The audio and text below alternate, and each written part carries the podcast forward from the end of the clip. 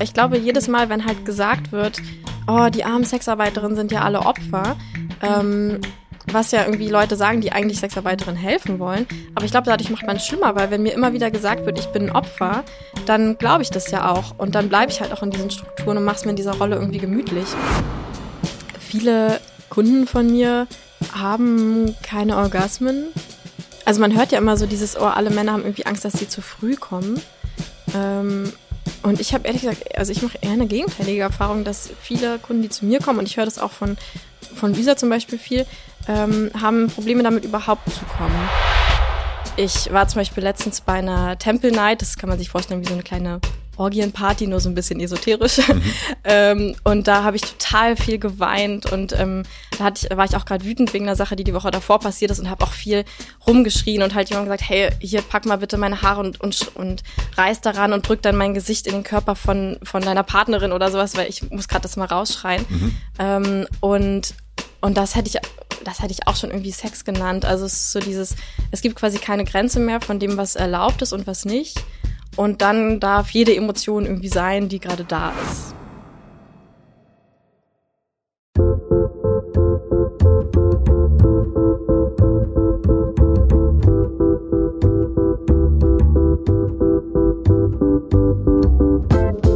Willkommen im Hotel Matze, dem Interview-Podcast von Mit Vergnügen. Ich bin Matze Hiescher und ich treffe mich hier mit Menschen, die mich interessieren und versuche herauszufinden, wie die so ticken. Mein heutiger Gast ist Lenia Solai. Lenia Solai ist Sexarbeiterin und macht den Podcast Geliebte auf Zeit.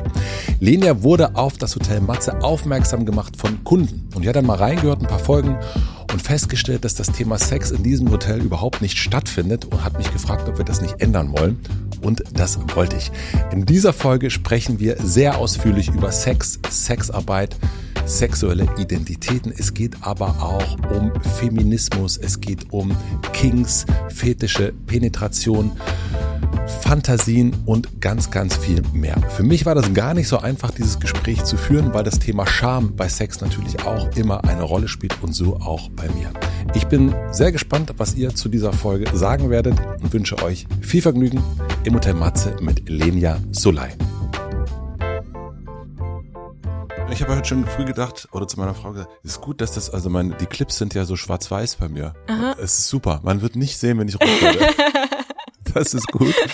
Das ist gut. Ich habe aber schon ähm, zweimal mit einer Sexarbeiterin ein Interview gemacht. Ah ja, habe ich, eins habe ich gelesen, glaube ich. Ne? Genau, auf, ja. auf mit Vergnügen, genau. Ähm, das war auch total witzig.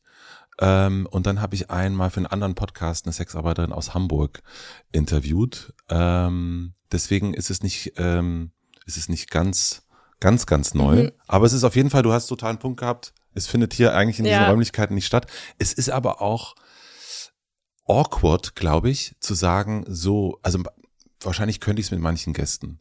Aber so, lass uns mal über Sex reden. Mhm. Also so mit, keine Ahnung, Benno Fürmann würde man es, glaube ich, können, aber jetzt mit Phil Laude über Sex reden. Mhm. Äh, eigentlich super spannend, aber wie macht man das? Ja, also mit Leuten, die sich eigentlich nicht darauf spezialisiert haben, so, hey, lass doch mal darüber reden. Aber du redest ja sonst über alles eigentlich, ne? Also eigentlich wäre es nicht komisch. Also du fragst ja auch sonst intime Fragen. Ja, äh, da würde ich, ich würde einen Unterschied machen zwischen persönlich und intim. Mhm. Also intim würde ich immer sagen, ah, ich versuche ich eigentlich nee. Also ich, ich sage immer, ich gehe gerne mit dir ins Hotelzimmer, aber nicht mit dir ins Bett. Mhm. Also so als mein, das ist bei dir, das ist der Unterschied zwischen uns beiden, würde ich sagen. Ähm, wollen mit dir alle Menschen, die wissen, was du machst, über Sex reden? Auf jeden Fall.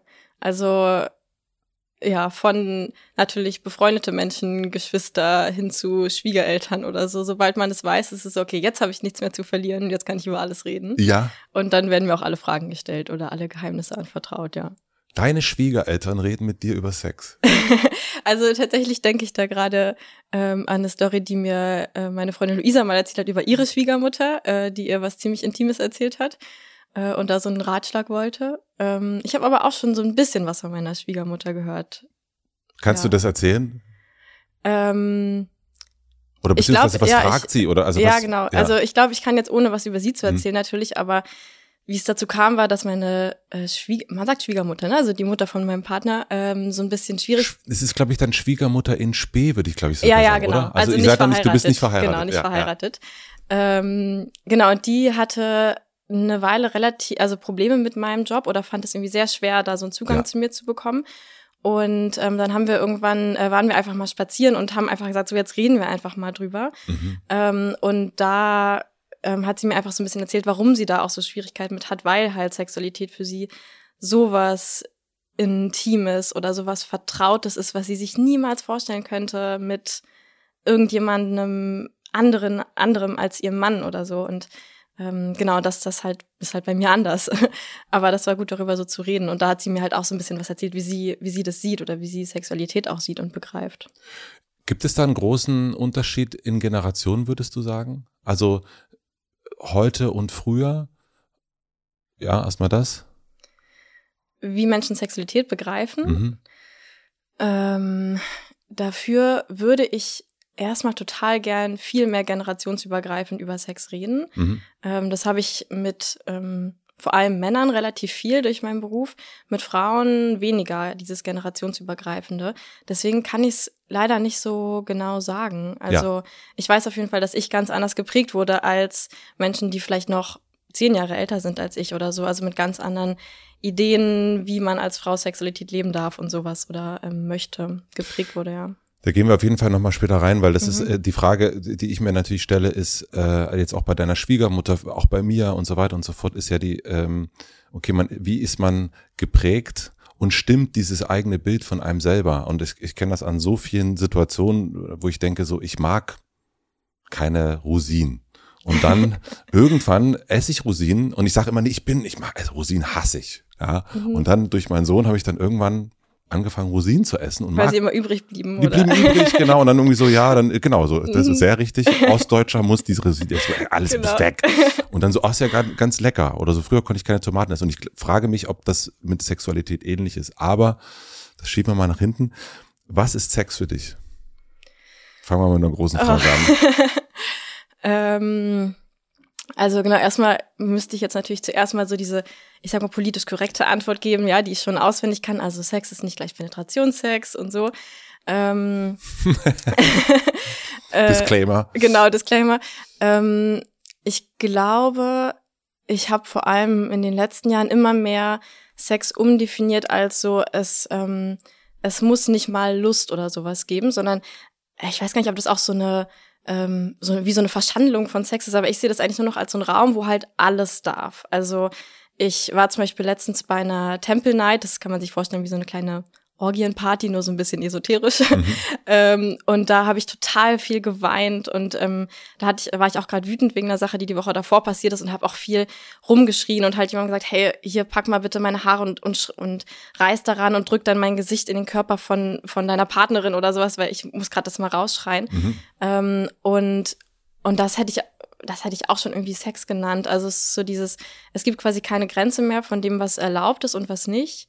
Und dann darf jede Emotion irgendwie sein, die gerade da ist. So. Also Sex ist für dich gar nicht unbedingt, also ich meine, das, was du da gerade geschildert hast, würde ich auch als Sex bezeichnen. Mhm. Ähm, aber es ist für dich eher wirklich der Raum, also so ein, so ein erlaubter Raum, statt jetzt nur zu sagen, das ist jetzt äh, Mann mit Frau oder Frau mit Frau oder so. Also es ist nicht so sozusagen nur das, was äh, äh, Haut an Haut passiert, sondern eigentlich auch das, was ich mitnehme, das, was erlaubt ist und so weiter. Also so, mhm. so höre ich das jetzt raus. Ja, also erstmal, das ist guter Sex für mich. Vielleicht müsste man das nochmal klarstellen. Es gibt natürlich auch anderen Sex. Ähm, und ich, ich habe gerade irgendwie kam mir dieses Bild von dass Sex so ein bisschen ist wie Träumen, weil nachts verarbeite ich ja auch auf irgendwelche Art und Weisen, die irgendwie auch total absurd und abgefreakt sein können, verarbeite ich irgendwie, was mir vielleicht tagsüber passiert ist ja. oder so. Und ich glaube, so ähnlich ist für mich so ein richtig guter sexueller Raum, dass ich quasi total abgefreakt auf egal welche Weise was mein Gehirn gerade irgendwie macht, verarbeiten kann, was ich eigentlich so fühle oder was mir so passiert ist. Verarbeiten oder auch dem, das eine Verarbeiten ist ja beim, also ich würde sagen, gibt es ja zwei Möglichkeiten. Die eine Möglichkeit, ich verarbeite das, indem ich irgendwie meditiere, vielleicht äh, körperlich könnte Journaling sein oder ich gehe boxen oder so. Mhm. Und bei mhm. dir scheint es dann aber auch sofort, in, also die Verarbeitung eben auch körperlich dann zu sein. Also ja, in, einem, in einem sexuellen ja. Ausdruck irgendwie.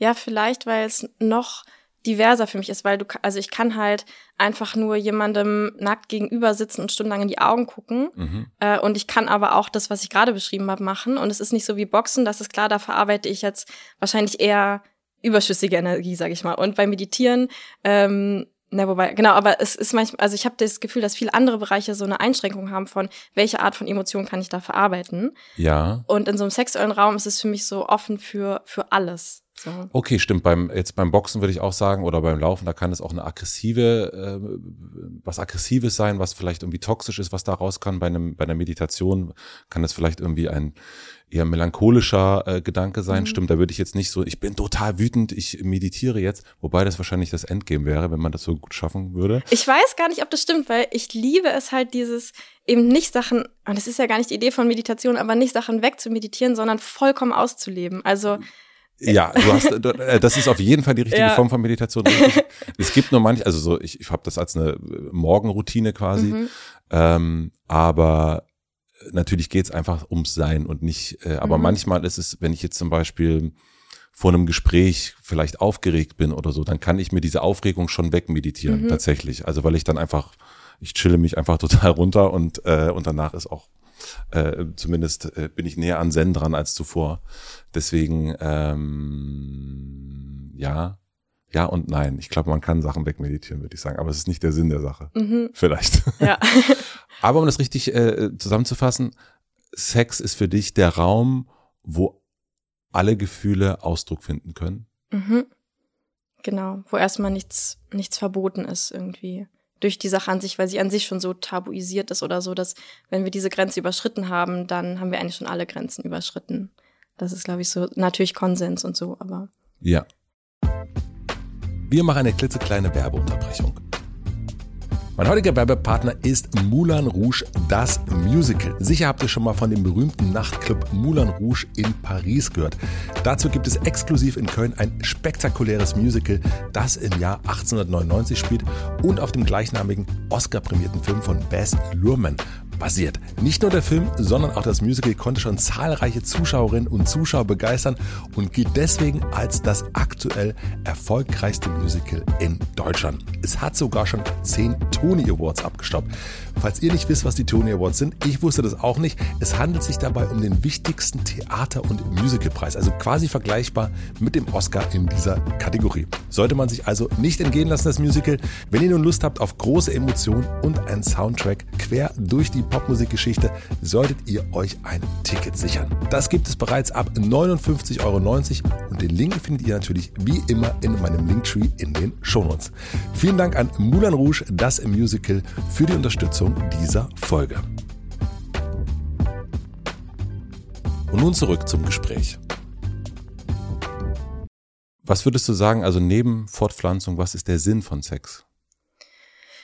Ähm, das ist auch eine interessante Frage, finde ich. Ähm, ich ich gebe ja auch so bisher Frauen-Sex-Retreats, also so Workshops für Frauen, wo es immer einen Workshop dazu gibt, wo eigentlich diese Frage im Raum steht. Ähm, also da frage ich, warum hast du Sex? Weil ich glaube, dass ganz oft ähm, Sex jetzt vor allem auch so Penetrationssex als irgendwas angesehen wird von, das hat man halt. Das ist halt normal. Und dann wird manchmal noch gefragt, was brauche ich denn, um guten Sex zu haben? Aber es ist so selbstverständlich, dass wir alle irgendwie Sex haben. Und ähm, und ich finde die Frage interessant, warum habe ich eigentlich Sex? Ich könnte es ja auch einfach nicht machen. Mhm. Und ich glaube, da gibt's halt tausend verschiedene Gründe. Also eben das, was ich gerade gesagt habe, bei mir ist es eben sehr dieses Lebendige und das ganze Leben leben und, und alles zulassen. Ähm, und gerade in der Beziehung habe ich aber auch manchmal eher einfach dieses, ja, ich habe Sex für Verbindung oder für Liebe oder ähm, andere haben vielleicht Sex für, äh, für Sicherheit. Ich habe auch Sex für Geld, für finanzielle Sicherheit. Also es gibt ja tausend verschiedene Bedürfnisse, die ich mir durch Sexualität irgendwie erfüllen kann. Ja. Bei dir ist es wahrscheinlich nochmal anders als ich lebe in einer festen Beziehung. Wir haben, äh, ich weiß gar nicht, wie man das dann nennt. Ähm, also wir haben Sex. Ähm, das weiß ich, aber nein, wir haben keine andere, wir sind, äh, das ist eine geschlossene also Be Beziehung. Eine monogame. Monogame, so, danke. Ich lebe auch in einer festen Beziehung, aber nicht in einer monogamen. Nicht in einer monogamen. auch dazu kommen wir noch. Ähm, was würdest du sagen, wie unterscheidet sich das? Also, äh, du hast ja quasi, wie ich das jetzt raushöre, drei verschiedene Arten von Sex. Komme ich, ist das jetzt richtig? Du hast Sex mit deinem Partner, du hast ähm, Sex für Geld, du hast äh, Sex in, äh, in, in Räumen und du hast Sex mit dir selbst. Also vier verschiedene Arten von Sex, würde ich jetzt. Ich sagen. masturbiere tatsächlich sehr selten, okay. ähm, aber ja, habe ich schon. Also. Wie unterscheidet ja. sich unterscheiden sich dieses diese vier? Mm, wie unterscheiden sich die vier? Also ich ähm, ich würde sagen, ja, Sex, den ich privat habe, ähm, da geht's mir vor allem um wirklich dieses, also mit privat mit einem anderen Menschen, vor allem jetzt mit meinem Partner zurzeit, ähm, da geht's mir wirklich um diese Verbindung. Also es ist so dieses, es muss mehr sein als zusammen masturbieren. Also man kann natürlich auch nebeneinander masturbieren und das kann total verbindend sein, aber es ist so dieses, es geht darum, dass wir irgendwie verschmelzen und dass wir zusammen irgendwas Neues erschaffen oder so. Klingt alles so, naja. ähm, und ähm, beruflich ist es natürlich ganz anders, weil da habe ich nicht Sex, um zu verschmelzen, sondern da habe ich Sex als Dienstleistung, um der anderen Person irgendwas zu geben. Und ähm, mhm. bei mir persönlich ist es so, dass ich auch bei meinem beruflichen Sex sehr viel Freude empfinde und dass es eben eher so ein bisschen was hat von so einem Masturbieren. Also ich, ich empfinde Freude in meinem eigenen Körper, aber es ist nicht so dieses, ich verschmelze so extrem mit der anderen Person.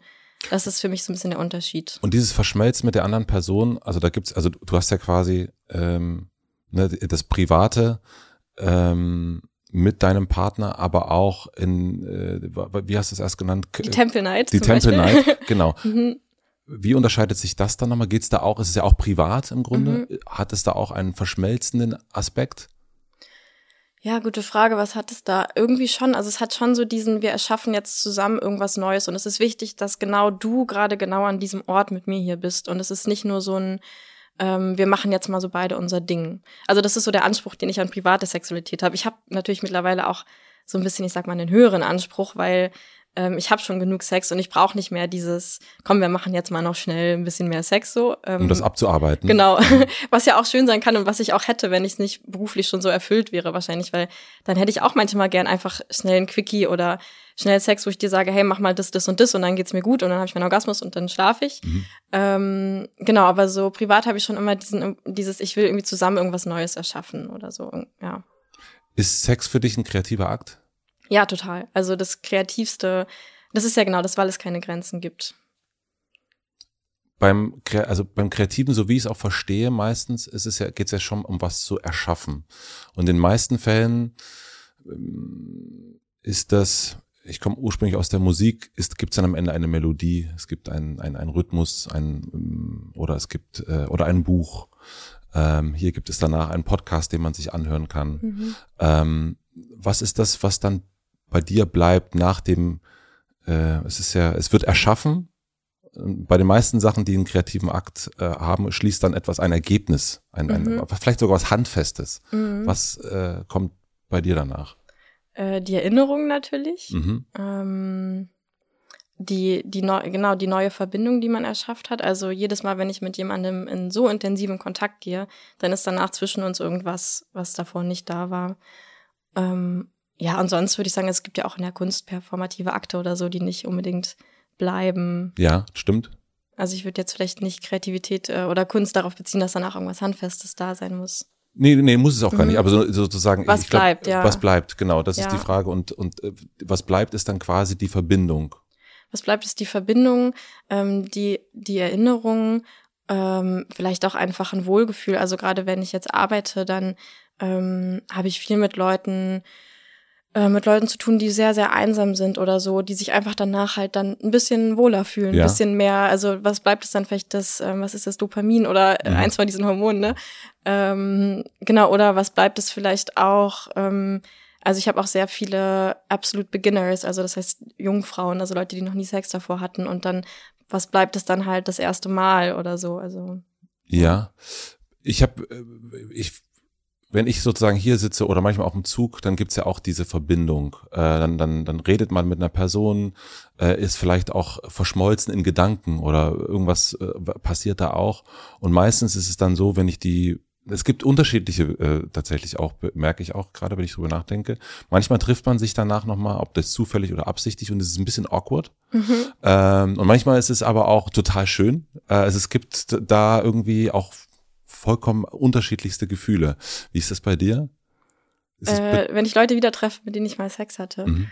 Ähm, bisher war es eigentlich fast immer so, dass es danach total schön war, weil eben so eine gewisse äh, Höflichkeitsgrenze oder sowas einfach nicht mehr da war. Mhm. Und äh, das mir persönlich ganz viel Erleichterung gibt. Äh, aber vielleicht geht's da auch nur mir so, weil ich irgendwelche Schamgrenzen habe und mir das oft so geht, wenn die dann so wie so weg, weggefegt wurden, dann bin ich danach sehr viel befreiter, weil sonst bin ich schon, ich kann schon sehr schüchtern sein oder so und ich weiß nicht, ob, also ich kenne ja auch viele Leute, die hatten mal Sex und dann ist es danach total awkward, ne? Ja. Äh, das ist bei mir irgendwie gar nicht so. Da das Berliner Nachtleben ist voll davon.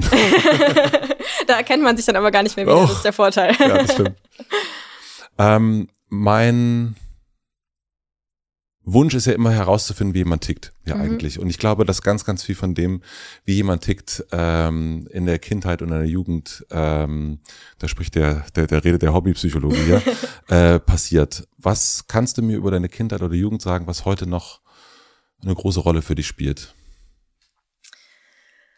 Oh, okay, das ist natürlich schwer. Ähm, ich habe jetzt direkt so also was ja oft, wenn man Sexarbeiterin ist, passiert, ist, dass Leute halt irgendwie pathologisieren, also quasi sagen, ja, irgendwas muss ja in deiner Kindheit tiefgelaufen sein, damit du jetzt auf diese schreckliche Sache kommst oder ähm, das mit dir anstellen lässt.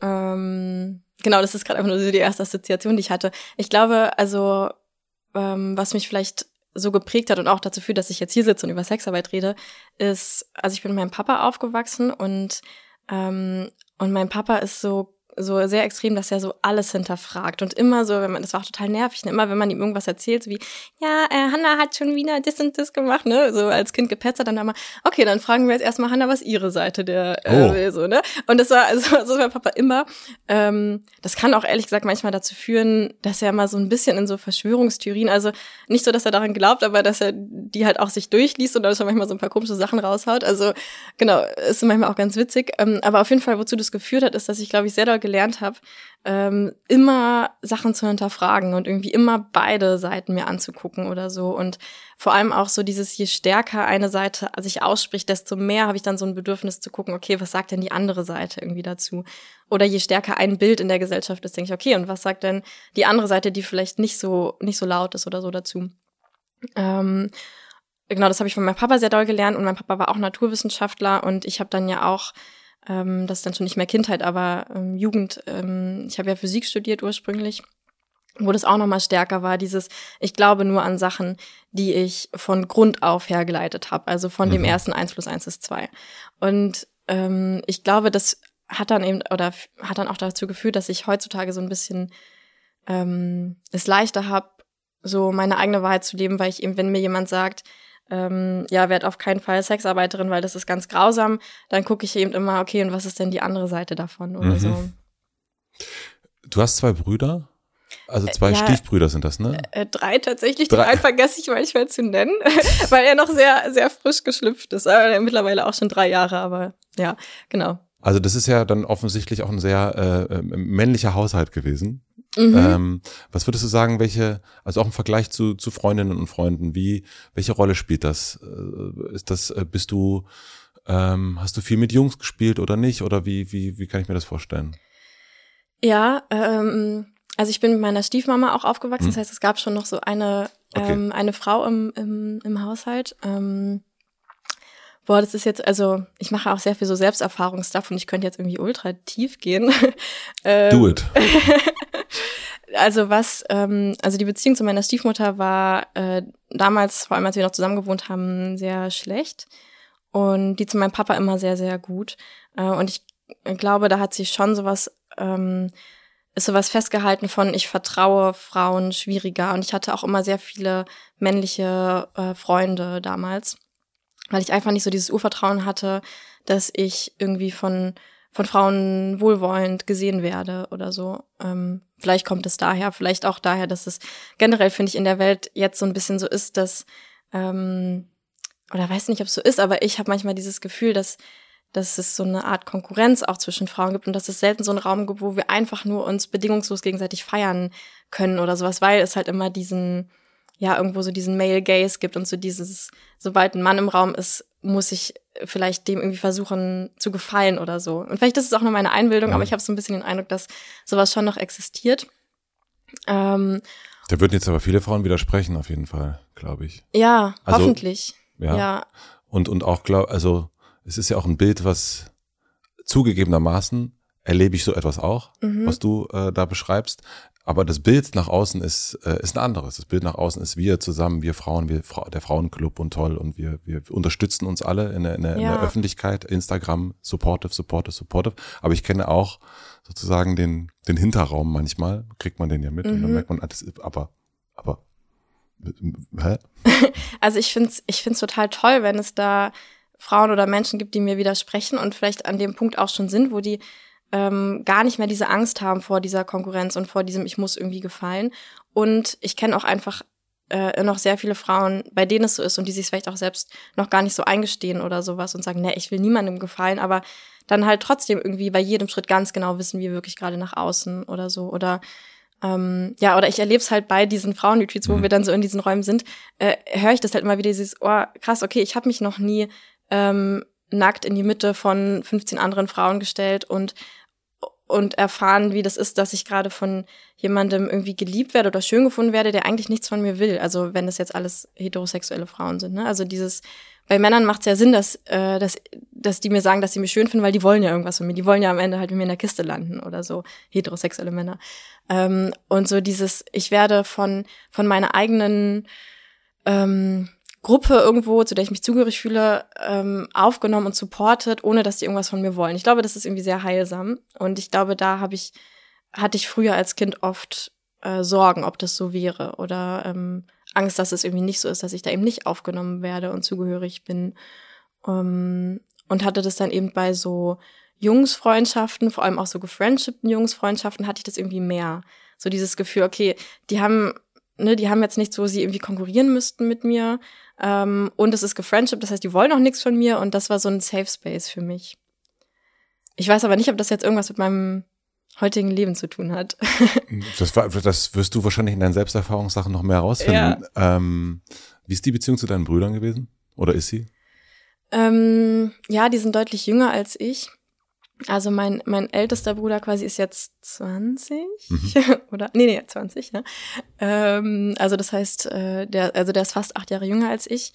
Ähm, mit dem ist die Beziehung ziemlich cool. Also wir haben nicht so viel Kontakt, weil es nie so dieses ganz enge irgendwie war. Und er war gleichzeitig der, der erste Mensch in meiner Familie, den ich von der, dem ich von der Sexarbeit erzählt habe. Wer der reagiert? Also damals war er halt 17 und irgendwie so eine Spätpubertät und in so einem ist mir alles egal. Mhm. Äh, ich weiß nicht, ob du irgendwie Kinder in dem Alter, naja, auf jeden Fall war Nee, er so, Sohn, der ist zehn. ah ja, okay, Ja. dann, dann kommt das wahrscheinlich noch. so dieses einfach jeden Tag am Handy sitzen und zocken und irgendwie alles egal, so, ne? Und ich glaube, bei dem war es ungefähr so, ähm, ah. So. und vielleicht, ich glaube, es kam sogar noch so ein, habe ich mir schon gedacht oder so, weil ich habe, ich habe glaube ich davor mit ihm so eine Diskussion angefangen. Das war so, als Corona anfing und das ähm, sexarbeitenden Menschen äh, gab es ganz viele Probleme für die ähm, und da habe ich so ein bisschen, glaube ich, mit ihm so diskutiert äh, und dann meinte er so danach, glaube ich, so, ah ja, habe ich mir schon gedacht von dem, was du davor gesagt hast. Ja gut, so. ich meine, wenn da äh, sozusagen deine Schwester ähm, äh, darüber redet, dass das ja nicht sein kann in dieser Zeit, dass Sexarbeiterinnen oder Sexarbeiter äh, da so Probleme haben, dann würde man auch sagen, ja, also okay, also wahrscheinlich hast du damit zu tun, ja, genau. dir nicht äh, Warum ist dir das auf einmal so wichtig? so wichtig, ja, ja, ja. ja. Und was wolltest du werden als Kind? Also ich meine, du hast Physik studiert Mhm. bis zum fast bis zur Master äh, schafft hast du es gemacht, aber äh, aber was wolltest du, was hattest du so ein was war dein dein eigentlicher Wunsch als Kind? Ähm, was war denn mein, hatte ich da irgendwas anderes? Also ich glaube, ich hatte schon immer dieses Bild von was ordentliches ist halt Naturwissenschaft. Also es war so, damit, genau, ja. damit bin ich irgendwie aufgewachsen. Und es war klar, wenn man was studiert, dann das so. Ähm, wollte ich irgendwann mal was anderes werden? Ich glaube, nee, ich erinnere mich an nichts anderes, außer halt so dieses Jahr, ich werde dann irgendwie Wissenschaftlerin. Ähm, ja, ich fand es ganz witzig. Ähm, Luisa, mit der ich ja den Podcast Mhm. ähm, auch zusammen mache, die den auch damals gegründet hat, ähm, die, also ich liebe das einfach so doll, die hat mir irgendwann mal vor ein paar Jahren so ein Bild geschickt ähm, von so einem, du kennst bestimmt diese Freundesbücher, die man Ja. früher immer so rumgereicht hat, ne? Da steht ja immer so mein Traumjob so. Und da hat sie halt einfach ein Bild von einer Freundin von ihr bekommen, wo halt, sie war irgendwie zwölf oder dreizehn und da steht bei mein Traumjob bei ihr Prostituierte. Nein. Ja. Und ich lieb's einfach so, das passt halt auch so perfekt zu Luisa. Also äh, wir kommen da schon von sehr unterschiedlichen Orten. So, also ähm, genau, aber bei mir war das echt überhaupt nicht. Also Sexualität hat für mich äh, eine kleine Rolle gespielt, bis ich dann irgendwann entschieden habe, so, hey, ich will mal Sexarbeiterin ausprobieren. Ähm, ja, bis dann war das nicht so, hatte ich das nicht, hat das ja nicht so eine große Rolle gespielt in meinem Leben. Sex allgemein. Sex allgemein, ja. Und also bei mir war es so, ein ne Kind von, von ostdeutschen Eltern, wenn Sex im Fernsehen lief, mach die Augen zu oder Hand davor halten oder sowas. Ähm, wie war das bei euch zu Hause? Ähm, wir haben ehrlich gesagt kein Fernsehen geguckt. Okay. Ähm, es wurde auf jeden Fall nicht über Sex geredet. Mein Papa und meine Stiefmama hatten auch keine, also es gab gibt zwei Brüder, ähm, aber auch keine sonstige sexuelle Beziehung. Ich habe auch nie gesehen, dass die sich geküsst haben oder so. Ja. Das ist irgendwie nicht so passiert. Äh, ich weiß noch, ich war total überrascht, als bei meiner besten Grundschulfreundin damals die Eltern sich irgendwie zur Begrüßung geküsst haben. So, okay. Mhm. Ähm, genau, das, da wurde nicht drüber geredet. Ähm, trotzdem waren, sind meine Eltern Ossis, das heißt, es wurde nackt rumgelaufen und so, klar. Das ist voll interessant für die, also ne, FKK-Kultur bis zum geht nicht mehr, ja. aber äh, äh, Nähe ja, ja. zu Hause. Hm. Nee, auf gar keinen Fall, genau. Ähm, nee, und das wurden, also ich erinnere mich auch noch, als ich meine, meine Tage bekommen habe, damals, da war ich glaube ich 14 oder so, da waren wir gerade im Sommerurlaub und ich habe irgendwie, ich habe mich nicht also ich hätte mich niemals getraut, das zu sagen. Also es ist jetzt nicht unbedingt Sexualität, aber sowas, was in die Richtung geht. Ja. Und ich bin dann irgendwie echt alle fünf Minuten irgendwie auf Klo gerannt, habe mir da so tonnenweise Klopapier versucht irgendwie reinzustopfen. Und das war für mich so ganz klar, dass ich das niemals da so ansprechen könnte oder so. Und äh, ich glaube genauso ähm, Sexualitätssachen. Also das war auf jeden Fall kein Thema. Mittlerweile ist es anders, so auch wegen dem, ne, was wir vorhin Hopefully. meinten. Genau, also genau, und auch weil ich bin jetzt Sexarbeiterin und deswegen ähm, denkt mein Papa jetzt, glaube ich, er könnte mir jetzt irgendwie alles über seine Sexualität erzählen. Also er erzählt mir nicht so viel, aber so ein bisschen was. Ähm, ist das nicht auch weird ein bisschen? Ich finde es überhaupt nicht weird, aber ich weiß, dass die Leute das weird finden. Ich weiß nicht, ab welchem Punkt ich es weird finde. Also vielleicht gibt es Dinge, die er mir erzählen könnte, aber ich glaube nicht, also dass ich es irgendwie weird finden könnte.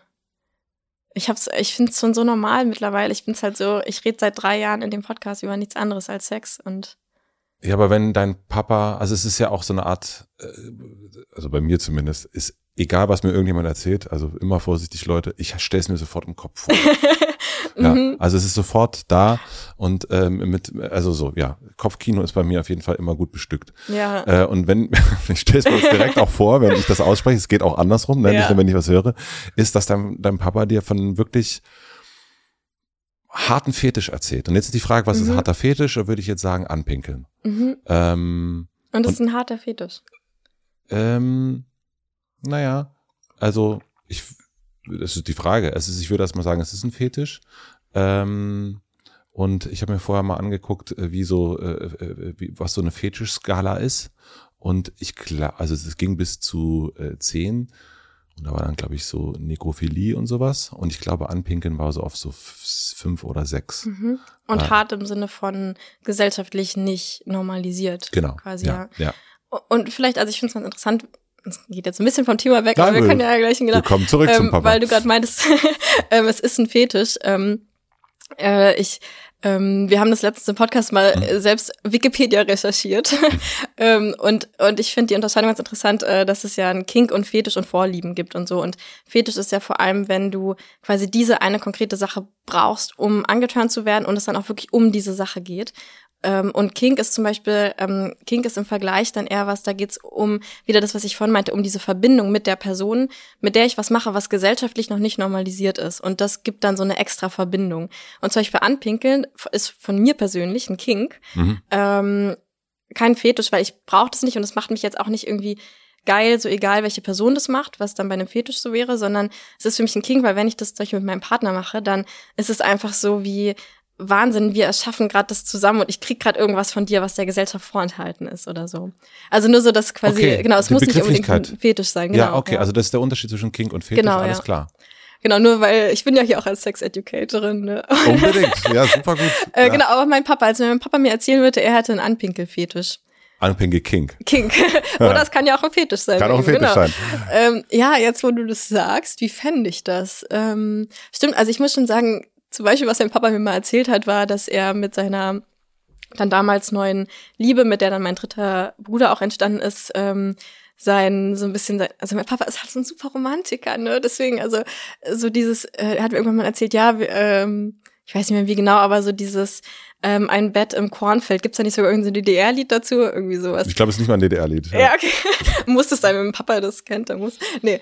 Aber ähm, genau, das, das ist dann sowas. Und dann hat, klar ist da irgendwie so ein Kopfkino, ähm, wie er dann da in irgendeinem schönen Kornfeld, ich kenne ihn halt, ne, wie er dann da eine tolle Picknickdecke und dann hat er noch irgendwelche Blumen gepflückt und dann stehen da noch irgendwie ein paar Erdbeeren und so. Und ähm, das stelle ich mir dann, ist dann schon so ein Kopfkino und ich, ich unterbreche das Kopfkino schon an dem Punkt, wo dann irgendwie irgendjemand nackt wird, glaube ich. Ja, das stelle ich mir dann nicht so bildlich vor. Und wenn er mir jetzt wirklich von irgend sowas, also ich habe gerade gedacht, bei dem Anpinkel-King oder Fetisch, wäre für mich vor allem das Schockierende, dass das ein Bild ist, was ich von meinem Papa nicht kenne und ja. noch nicht hab. Äh, und das wäre für mich sehr, sehr befremdlich im ersten Moment. Äh, und gleichzeitig fände ich es schön zu wissen, dass es halt auch diese andere Seiten an ihm gibt oder so. Aber ich habe ihn halt abgespeichert als den schlimmsten Romantiker der Welt. So. Bett im Kornfeld, Haus genau, am See. Okay, ja. verstehe. ähm, wie wurdest du aufgeklärt? Oder wie hast du dich aufgeklärt? Bei mir war es Bravo Dr. Sommer. Mhm. So. Ja. Zwei Menschen stehen sich nackt nebeneinander. Toll. Ja. Bei mir war Bravo Dr. Sommer und mein Porno ähm, damals war auch ähm, wie hieß das, Bravo Bodycheck oder so. Da gab es dann immer in der Mitte so zwei Seiten. Da wurde so ein nackter Mann, eine nackte Stimmt, Frau. Stimmt, sowas. Genau. genau. Also es, Dr. Sommer waren ja die Fragen, die man geschickt genau. hat. Und der Bodycheck war genau, äh, genau das. Ja. ja. Und, und mein Porno war dann immer diese beiden Seiten äh, zusammenzuklappen. Weil dann lagen die ja übereinander. Verstehst du? Weil die waren ja quasi, also ich habe dann halt immer diese aufgeklappt und zugeklappt, diese Bravo. Und das, und das hat dich dann aufgegeilt? ja, ja, das war dann irgendwie wow. mein Porno damals. Ähm, aber sonst auch. Ich glaube, darfst du dich weiterentwickeln. naja, nee, das denkst du. Du weißt ja nicht, wie viele verklebte und verschmierte Bravos noch bei mir rumliegen. Oh, du weißt, ich habe alles in meinem Kopf. Alles in meinem Kopf. Oh. Äh, nee, tatsächlich habe ich letztens, ähm, ich bin gerade in, äh, ich mache gerade eine Sexual- und Paartherapie-Ausbildung und da sollten wir Bilder und sowas von unserer Jugend mitbringen, die uns irgendwie geprägt haben sexuell. Und da habe ich festgestellt, dass es das nicht mehr gibt in der Bravo, diesen Bodycheck. Also das heißt, äh, Schade. Genau, ja. Du, kannst auf eBay jetzt nochmal richtig Ja, Kohle ja, machen. genau. ähm, wie ich aufgeklärt wurde. Ähm, genau, also zu Hause überhaupt nicht. Oder? Nee, ich erinnere mich nicht, dass mhm. es da irgendein Gespräch gab. Ähm, in der Schule erinnere ich mich halt noch an ein Kondom auf einen Holzpenis oder eine Banane oder so ziehen. Ähm, witzigerweise habe ich daher auch noch so einen kleinen Kondom-Fetisch. Ähm, wenn ich so ein Kondom anfasse, also nicht das Kondom ausgepackt, sondern eingepackt, dann merke ich oft sofort zum Kribbeln, weil irgendwie erinnert mich das an meine erste äh, Berührung mit Sexualität, weil das war so in der Schule halt das erste, man hatte dieses Ding in der Hand und das hat ja also was, ne, sowas irgendwie, also irgendwie hat das so ein ganz bestimmtes Gefühl und für mich war das, aha, das ist Sex. Und das ja. habe ich irgendwie abgespeichert. Ähm, genau, aber sonst Aufklärung erinnere ich mich jetzt nicht, ob ich wo habe ich das gelernt? Keine Ahnung. Ich hatte, mein erster Freund war ähm, relativ viel älter als ich. Also irgendwie fünf Jahre, das war damals relativ viel. Ich glaube, ich habe mir dann quasi, ich habe einfach gedacht, er weiß dann schon, was er macht. Wusste er nicht. So. Wusste er nicht. Das hat sich erst später rausgefunden. Ja. Ähm, warum hast du deinen äh, Master nicht abgeschlossen, so kurz vor Abschluss? Also wir sind jetzt wieder äh, bei der Physik. Ja, es gibt leider noch keinen Sexarbeitsmaster. Ich fände es cool, wenn es dazu eine Ausbildung gäbe. Nee, genau, aber die Physik. Ähm, äh, es ist immer eine gute Idee, wenn man, wenn es das noch nicht gibt. Eine Ausbildung zu machen, meinst du? Nee, wenn, also dann, äh, wenn es das noch nicht gibt, ah. dann äh, hast du zumindest, äh, weißt du zumindest, es gibt's noch nicht. Stimmt, ja, das, das und es gäbe, und es gäbe es wahrscheinlich. Es gäbe Potenzial dafür. Es gäbe, ja, kann ich mir vorstellen. Ja, ja, ja ich, ich glaube, es müsste dafür erstmal normalisierter werden. Also ich glaube, ähm, Sexarbeit ist ja oft sowas, was so gesehen wird wie, das kann man einfach so machen, einfach so die Beine breit machen und dann kriegt man leicht Geld. Und deswegen kommen, glaube ich, die wenigsten Menschen darauf, dafür, also würden darauf kommen, eine Ausbildung zu machen, weil sie denken, brauche ich ja nicht, ich kann ja auch einfach so einfach Geld verdienen. Sicher dir bitte sofort School of Sex. ja, vielleicht mache ich es tatsächlich, ja. Also ich würde es auf jeden Fall toll finden. Ähm, aber den Master habe ich damals, ähm, ich habe den abgebrochen, bevor ich mit der Sexarbeit angefangen habe. Wofür ich im Nachhinein auch relativ dankbar war, dass das so zufällig nicht auf die gleiche Zeit fiel, weil das hat mir so eine also so eine Gefahr bei der Sexarbeit ist ja schon, dass man sich irgendwie auf das, ähm, auf die finanzielle Sicherheit verlässt, die einem das gibt. Ähm, die eben schon erstmal relativ einfache finanzielle Sicherheit.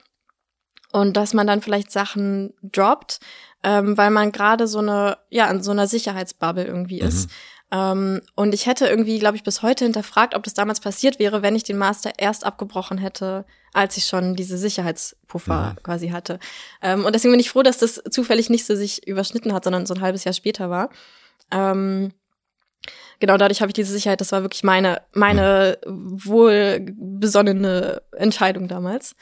Ähm, genau, weil ich habe damals, ähm, bin ich ähm, ich glaube, ich habe mich dann angefangen mit Polyamorie zu beschäftigen und so, hatte damals so meine erste, ähm, damals offene Beziehung oder nicht monogame Beziehung und habe mich dann dadurch einfach mehr mit, ich sag mal, der Psyche im weitesten Sinne und Persönlichkeitsentwicklung beschäftigt, ähm, mit Kommunikation und so und habe dann festgestellt, dass ich, dass mir das mehr Sinn gibt, also dass ich irgendwie lieber mit Menschen arbeite, ähm, ja, und vor allem so, also Physik hat mir unfassbar viel Spaß gemacht. Das war, ich habe es immer so verglichen, so ein bisschen mit Yoga fürs Gehirn, weil man kann halt jede einzelne Gehirnzelle muss irgendwie aktiviert werden und es ist total befriedigend. Also für mich war es total befriedigend.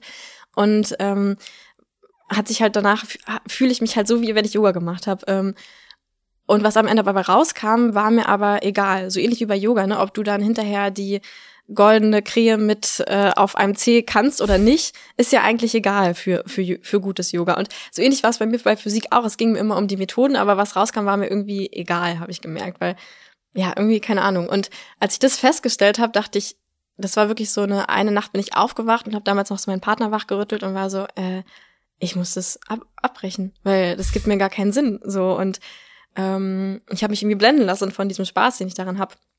Und habe dann einfach festgestellt, dass es mir irgendwie mehr Sinn gibt, ähm, im Hier und Jetzt die, die Menschen in Verbindung zu bringen, die jetzt gerade schon da sind irgendwie. Und ich, ich hoffe, dass es ganz, ganz tolle WissenschaftlerInnen da draußen gibt, die dann irgendwie auch die Welt retten. Und ich habe aber gemerkt, irgendwie, ich, ich, was ich gut kann, ist dieses im Hier und Jetzt mit den abgefuckten Menschen, die jetzt gerade schon da sind, die irgendwie wieder in Verbindung zu bringen. Mhm. Äh, und die irgendwie glücklicher zu machen, so auch wenn wir in 30 Jahren alle untergehen. Aber das ist gerade so mein Beitrag, den ich irgendwie leisten kann. Jetzt hatten sie wenigstens guten Sex. Genau, genau, das kam dann später. Also damals habe ich dann ähm, ähm, genau, ich sag mal, Kommunikation im weitesten Sinne und Mediation und sowas, Ausbildung gemacht und angefangen, mich da selbstständig zu machen, was ich auch immer noch, ähm, immer noch bin oder immer noch so als, als zweite Existenz quasi hab. Äh, und dann ein halbes Jahr später kam dann der Sex dazu. Du hast erst erzählt, dass äh, Sex für dich gar nicht so eine große Rolle gespielt hat. Dann den nächsten Schnipsel, den ich jetzt aufgenommen habe, ist polyamore Beziehung und dann kommt quasi ja irgendwann auch Sexarbeit. Wie wie wie kann ich mir diesen äh, diesen Transfer vorstellen? Und äh, ich habe noch dazwischen gehört, mhm. äh, eine Beziehung mit einem Mann, der fünf Jahre älter ist, aber ging so. ja, die Beziehung ging so. Ich erinnere mich noch, dass der irgendwann mal zu mir meinte, dass Männer alles besser können als Frauen.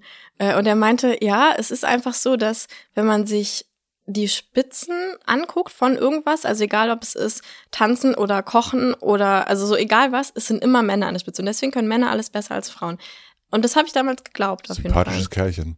Ja, auf jeden Fall. Aber ich hatte auch schon, also ich hatte meinen ersten Orgasmus mit ihm und das muss man ihm auch zugute halten. Glückwunsch. ähm, äh, First Achiever, First Achiever. Ja, genau, ja. Also ich hab's LinkedIn, ich hab's, LinkedIn. Äh, nein, nein, aber also man muss schon sagen, ich hab's achieved, weil damals war das noch so, bei ihm hatte ich nur Orgasmen, wenn ich ähm, mich so in der mh, Reiterstellung an ihm so gerieben hab, weil das war auch meine Masturbationstechnik als Jugendliche, dass ich mich an so einem Kissen gerieben hab.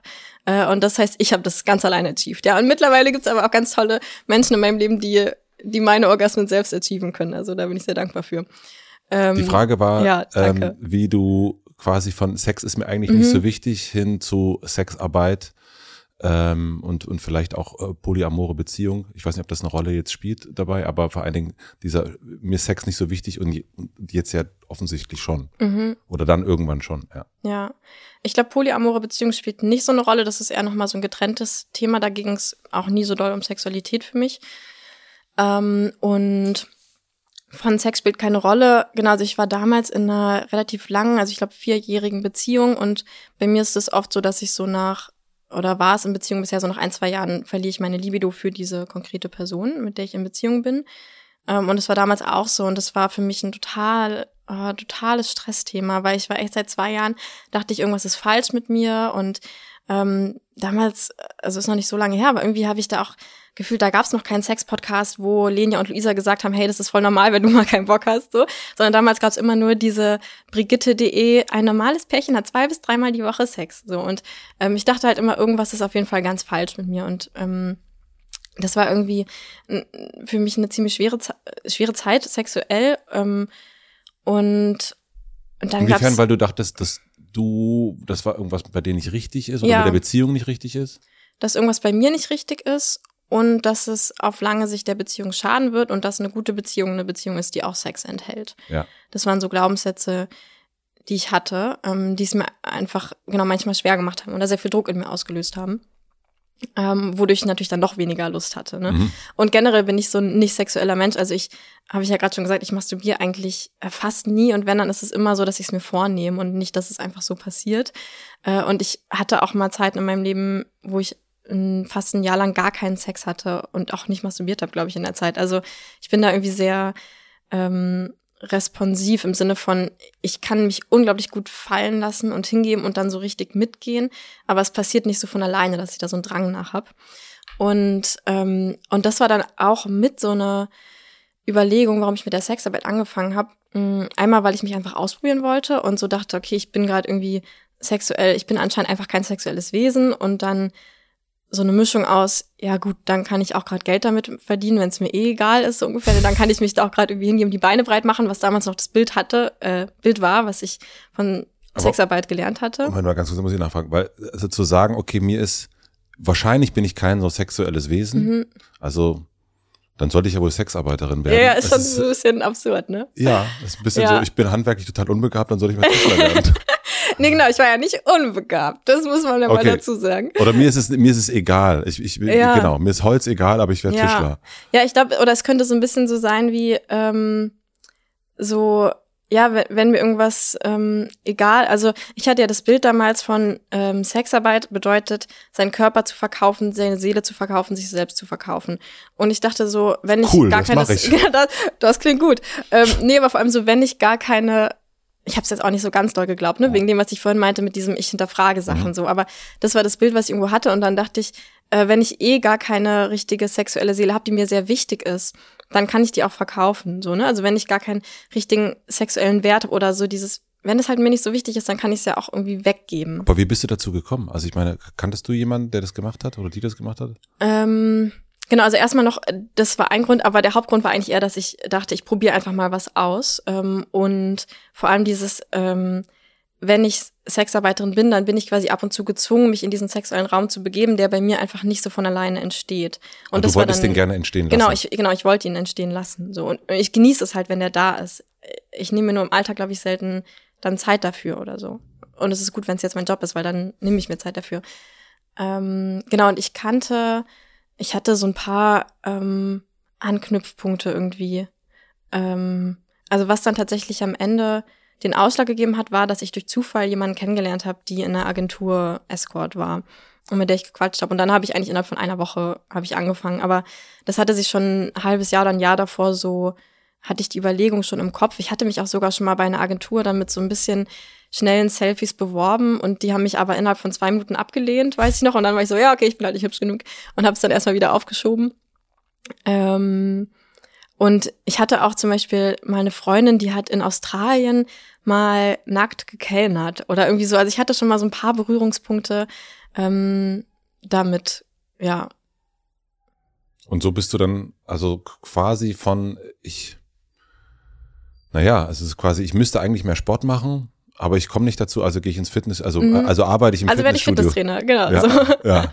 Also so Ja. ist es eigentlich, also so, äh, für, für, hört sich so an, dass das so. Irgendwie so bis- war es ja. Und es sind halt tausend Gründe. Also es war halt auch dieses Tabubrechen. Also wenn mir jemand sagt, das ist verboten, dann bin ich halt die Erste, die das macht und so. Und das war, das war auch mit drin natürlich, dass ich dachte, okay, Sexarbeiterin darf man irgendwie nicht sein, dann muss ich es jetzt gerade mal machen und so. Also es waren so verschiedene Sachen, die irgendwie so ineinander flossen.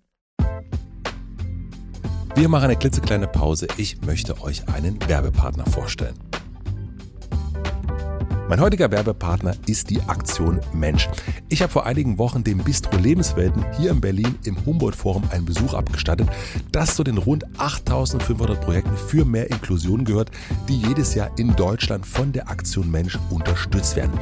Ich finde es sehr, sehr beeindruckend, wie viele Projekte regelmäßig damit gefördert werden und auch welche Summen dafür von der Aktion Mensch aufgewendet werden. Für das Projekt hier in Berlin in den Lebenswelten waren es ganze 300.000 Euro, um das Bistro barrierefrei und inklusiver zu machen.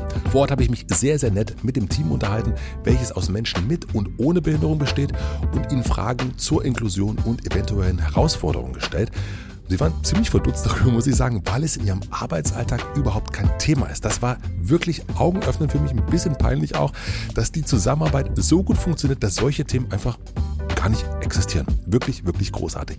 Natürlich ist das Bistro Lebenswelten nur ein Beispiel von vielen Projekten, die die Aktion Mensch unterstützt, damit Menschen mit Behinderung selbstbestimmt leben und arbeiten können und um unsere Gesellschaft immer inklusiver zu machen. Tatsächlich könnt ihr das Ganze auch unterstützen und euch sogar vielleicht selbst euren nächsten Wunsch erfüllen. Das geht nämlich ziemlich einfach mit einem Los der Aktion Mensch. Damit unterstützt ihr nicht nur zahlreiche Projekte für mehr Inklusion, sondern habt auch jede Woche die Chance, bis zu zwei Millionen Euro zu gewinnen.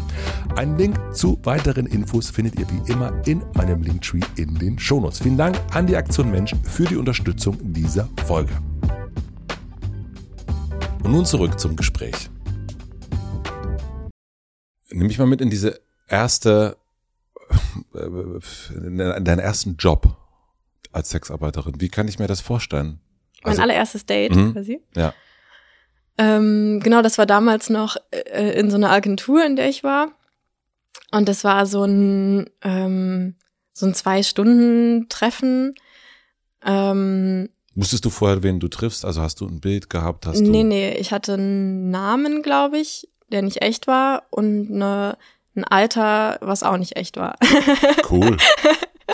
ähm, Klingt vielversprechend. ja. Traumjob. Äh, tatsächlich ähm, schätze ich das mittlerweile sehr doll und das ist mir auch sehr wichtig. Also es gibt manchmal KundInnen, die mir, die mich fragen, hey, soll ich dir ein Bild vorher schicken oder so, weil mittlerweile arbeite ich ja komplett selbst über meine Website und so. Das heißt, ich habe auch den ganzen ähm, Kontakt zu den, zu den Gästen und so. Ähm, und ich, ich sage immer, nee, ich will das nicht, weil ähm, ich bin halt schon sehr in dieser Haltung von, ich bin die Dienstleisterin, ich bin die, die gerade gibt ähm, und es erfüllt mich irgendwie, ähm, es erfüllt mich irgendwie zu geben. Also was ich auch immer sage, ist so dieses, du kaufst, also du kaufst schon mal gar nicht meinen Körper, du kaufst auch nicht mich, du kaufst eigentlich nicht mal nicht mal meine Nähe oder meine Aufmerksamkeit, sondern eigentlich kaufst du dich frei von den ganzen Erwartungen, die sonst an dich gestellt werden. Ähm, und das ähm, habe ich schon ziemlich doll. Also ich ich will quasi gar nicht eine Person sehen vorher und dann sagen, hm, kann ich mir das mit der vorstellen oder nicht, weil es geht dann nicht um mich oder meine Präferenzen oder was ich irgendwie schön finde, sondern ich will so gut es irgendwie geht, die komplett rauslassen und ich bin quasi einfach nur die, die dir gerade was gibt, so. Ähm, genau, deswegen will ich gar nicht vorher ein Bild, weil ich will gar nicht, dass dieses Bild entsteht von, es geht hier irgendwie um mich und was ich schön finde oder so, weil darum geht's nicht. Ähm, und bei meinem ersten Date, weiß ich noch, war ich sehr, also ich habe den gesehen und ich war so, okay, der sieht ja richtig hot aus. Ähm, und war irgendwie total überrascht, weil natürlich das Bild ist halt, ne, da kommt irgendjemand, äh, der total eklig aussieht, was auch immer eklig bedeutet, aber das war halt das, was mir damals so gesagt wurde. Also Sexarbeitskunden, oder die nennt man ja dann Freier, ne, die sind entweder super eklig oder sie sind Richard Gere. Das sind so die zwei, zwei Sachen, die ich halt kannte. Hoffentlich von ist Richard. nee, der wäre mir auch zu alt mittlerweile. Nee, ich weiß gar nicht, wie alt er ist. Naja. Ähm, Nee, genau, und ich war total überrascht, äh, weil ich den irgendwie total attraktiv fand auf, auf den ersten Blick, ähm, weil ich auch den, den Sex irgendwie gut fand, obwohl ich jetzt damals noch nicht so mega viel Lust gespürt habe, weil ich mir das selbst gar nicht erlaubt habe. Also weil ich irgendwie dachte, nee, das ist ja ein Job oder ich hatte einfach diese, diese Wahrheit ja immer wieder gehört von, als Sexarbeiterin hat man keinen, keinen Spaß bei der Sexarbeit. Ähm, das kam dann erst später, als ich das gecheckt habe. Genau, deswegen war mein erstes Date ziemlich äh, unspannend. Also es war einfach normaler Sex mit einem normalen Menschen und dann bin ich nach Hause gegangen. Und wann ist die Lust dazu gekommen? Die Lust ist dazu gekommen, als ich Luisa kennengelernt habe. ähm, ne, die, die als sie 13 war schon Prostituierte sein wollte, ähm, die das äh, aus so einer ganz anderen Intention als ich herausgemacht hat, nämlich wirklich aus so einem, äh, ihr bringt, also es ist, es turnt sie einfach super an und sie ist so ein extrem sexuelles Wesen und äh, das war von vornherein klar, so mich turnt es an, ich will später äh, Geld, äh, Sex für Geld haben und so. Und ähm, die, die Frage ist, also da turnt sie ja nicht nur das, der Sex an, sondern auch dafür Geld zu kriegen. Genau, ja, ja. Also beides aber auch. Fetisch? Fragezeichen. Gute Frage. Was ist dann? Ich würde sagen Fetisch, weil es vor allem um dieses Objekt, ich krieg dafür irgendwie Geld, ich werde benutzt und so. Ich will jetzt gar nicht so viel für sie reden, aber das ist so das, was sie mir mhm. immer so erzählt. Ne? Sie ja. hat schon sehr dieses, äh, genau, vielleicht ist es auch eine Vorliebe, also dieses irgendwie benutzt werden und, und so, ähm, diese Vorliebe im, in der Sexualität natürlich im Alltag überhaupt nicht. So. Ja. Ähm, Genau, und äh, die habe ich, also Lisa habe ich kennengelernt, weil ich dann damals eben auch dieses Independent Escort nennt man das dann, wenn man quasi nicht über eine Agentur arbeitet, sondern selbstständig, äh, weil ich das dann auch werden wollte, weil es war so für mich klar, okay, ich will so all or nothing jetzt. Und ähm, Luisa war das schon. Ich hatte sie dann halt bei Google so gefunden und sie dann irgendwie so super naiv angeschrieben, gleich mit irgendwelchen Fragen, wie machst du das eigentlich mit dem Finanzamt? So. ähm, und, und genau, und sie war irgendwie ich sag mal, auch naiv und nett genug, mir zu antworten, weil sie so eine mega liebe Seele einfach ist. Mm, und dann haben wir irgendwie mal telefoniert und ähm, haben direkt so super ge ineinander geklingt irgendwie. Und dann habe ich halt mitbekommen, hä, wie, die macht das ja, weil die wirklich so richtig Bock da dran hat und die hat da Orgasmen. Die nimmt einen Vibrator mit zum Date, um sich selbst einen Orgasmus, so hä? ähm, und das war bei mir echt wie so ein, einfach so ein Klick. Also ich glaube, so dieses, ähm, eine immer wieder erzählte Wahrheit schafft ja dann auch eine eigene Wahrheit irgendwie. Und wenn mir jemand sagt, hey, ich habe übrigens Spaß dabei, dann ähm, kommt bei mir selbst erst der Gedanke wie, ach so, man kann ja auch Spaß dabei haben irgendwie. Und genau, das war dann echt so. Mh, mm, also ich weiß noch, mein erstes Date, was ich dann auch independent hatte, hatte ich direkt mit ihr drei Tage in einem in einem Sexhaus, wo wir drei Escorts und ein Kunde waren. Äh, und dieses Haus war mit so einem Keller mit verschiedenen Spielräumen und keine Ahnung. Und das war direkt so vollkommen so, was passiert hier? Äh, und da habe ich so gesehen, okay, krass, das ist also genau, das ist einfach wahnsinnig dieser Job oder der kann einfach wahnsinnig sein. Und seitdem habe ich, das war wie so ein Klickpunkt und seitdem habe ich eigentlich immer, nee, immer nicht, aber seitdem habe ich Spaß dabei. Das heißt, du hast vor allen Dingen Spaß, weil dir vermittelt wurde, man kann damit Spaß haben. Genau. Also dadurch wurde so eine Tür, ach, das äh, Rosinen schmecken. Ja. Oder können schmecken, ja. ja, genau. Ähm, genau, also das ist ja auch so die Intention hinter unserem Podcast, dass wir immer wieder zeigen, also weil ich glaube, jedes Mal, wenn halt gesagt wird, oh, die armen Sexarbeiterinnen sind ja alle Opfer, ähm, was ja irgendwie Leute sagen, die eigentlich Sexarbeiterinnen helfen wollen. Aber ich glaube, dadurch macht man es schlimmer, weil wenn mir immer wieder gesagt wird, ich bin ein Opfer, dann glaube ich das ja auch. Und dann bleibe ich halt auch in diesen Strukturen und mache es mir in dieser Rolle irgendwie gemütlich. Und wenn man halt sagt so, hey, ich habe Spaß dabei oder hey, das und das nehme ich nicht in Kauf oder ähm, zeigt, ich bin eine selbstbestimmte Sexarbeiterin, dann glaube ich, erlaubt man auch erst anderen Menschen ähm, manchmal sich das, also sagen, ah, okay, so kann auch Wahrheit sein. Ja. Ähm, eine Frage, die ich oft kriege, ist, ähm, was ist denn so dein Lieblingsgast gewesen oder welches Gespräch fällt dir als erstes ein, war so ein denkwürdiges Gespräch? Mhm. Äh, gibt es für dich sowas? In, in deiner Arbeit gibt es so ein, äh, ein, ein denkwürdiges, ähm, so, so, so ein, der, der Superhit? Mm, also es gibt schon sehr berührende Sachen. Also es gibt einmal Menschen, die ich einfach unglaublich gerne mag, ähm, die ich irgendwie jetzt seit, also ich mache den Job seit drei Jahren, die ich wirklich seit drei Jahren kenne und die einfach auch mir ans Herz gewachsen sind. Ähm, und es gibt aber auch so einzelne sehr berührende Momente. Ich glaube, das sind Ach, das sind vor allem die, wo ich mich irgendwie besonders, ähm, besonders selbstwirksam fühle und irgendwie den Eindruck habe, boah, das ist irgendwie wichtig, was ich hier gerade mache. Ähm, also ich meinte ja vorhin schon, dass ich viel auch mit einfach einsamen Menschen zu tun habe. Ähm, und ah, das sind immer wieder so Geschichten, die, ähm, die ich auch immer wieder wirklich genau die gleiche Geschichte höre, wo ich echt frage, oh, das ist echt wieder genau das Gleiche, irgendwie von ähm, meistens dann irgendwie jungen Männern in meinem Alter oder so, die, ähm, die, die einfach sagen, sie erinnern sich nicht, wann sie das letzte Mal überhaupt von einem Menschen irgendwie berührt wurden. Also, also angefasst. Genau, mhm. ja. Ähm, weil, also genau, die, ähm, also das ist irgendwie meistens so, die entsprechen vielleicht nicht irgendeinem Normideal, ne? Also sind vielleicht irgendwie dick, haben vielleicht einen kleinen Penis, haben irgendwas, weswegen sie denken, ich bin irgendwie nicht wertvoll genug. Und dann ähm, ist es immer wieder die gleiche Story irgendwie so. Dann ähm, haben die in der Schule irgendwie ganz viele weibliche Freundinnen gehabt, die auch alle total gefriendzoned ähm, waren und haben denen auch niemals irgendwie äh, Glimps davon gezeigt, dass sie auch sexuelle Wesen sind, weil das würde ja die Freundschaft gefährden. Deswegen ist es so die Eigenlust komplett abgeschnitten. Ähm, zu Hause gab's sowas wie Umarmung, das gibt's zu Hause nicht.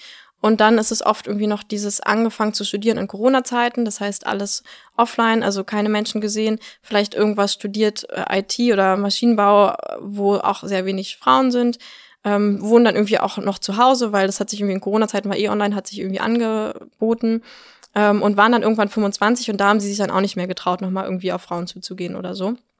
Und dann sind die einfach, ähm, sind die einfach fucking einsam. Und dann, und das erzählen die mir dann, und ich weiß, ich bin gerade die erste Person, die die dich streichelt oder ich bin gerade die erste Person, die dich umarmt. Ich bin gerade äh, so ähm, genau und sowas finde ich dann schon immer äh, sehr sehr denkwürdig oder das bleibt auch total in mir hängen und macht mich auch also total betroffen und traurig sehr oft, weil ich halt so viel von dieser Einsamkeit sehe, die glaube ich andere Leute nicht sehen, weil die ja sehr versteckt ist.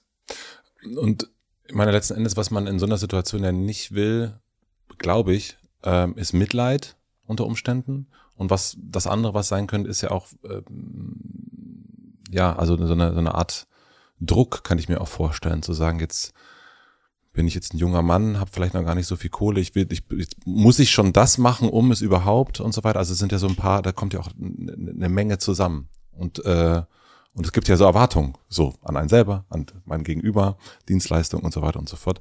Wie gehst du mit so einer Situation um?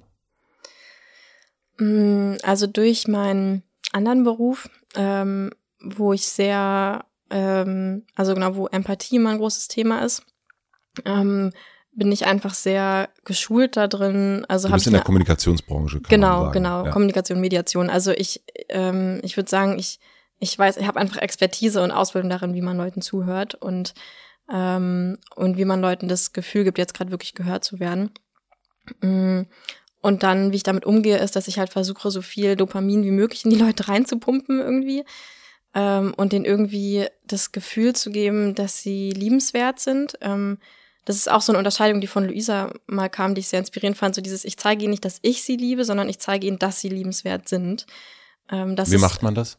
Ja, genau. Mh, mm, schwer. Also ich glaube einfach durch Aufmerksamkeit geben ähm, und durch ähm, Sachen hinterfragen, die dann vielleicht gesagt werden. Also wenn dann, ähm, wenn dann eben so Glaubenssätze kommen, dann gucken, okay, was liegt denn dahinter? Warum glaubst du denn, dass du nicht wertvoll genug bist, weil du XY oder so?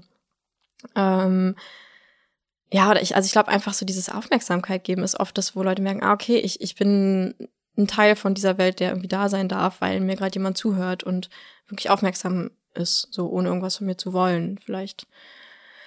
Ähm, und genau, dann und dann hoffe ich schon, dass sie dadurch irgendwie, also genau dann und natürlich auch so handfeste Sachen wie, dass ich denen so ein bisschen versuche, eine Orientierung zu geben, wie, wie hat man Sex, wie berührt man, wie, wie lässt man sich berühren, äh, um möglichst äh, Menschen so eine Sicherheit zu geben, sich dann auch in die freie Wildbahn trauen zu können oder so. Das ist auch so was, was ich dann schon versuche irgendwie zu machen.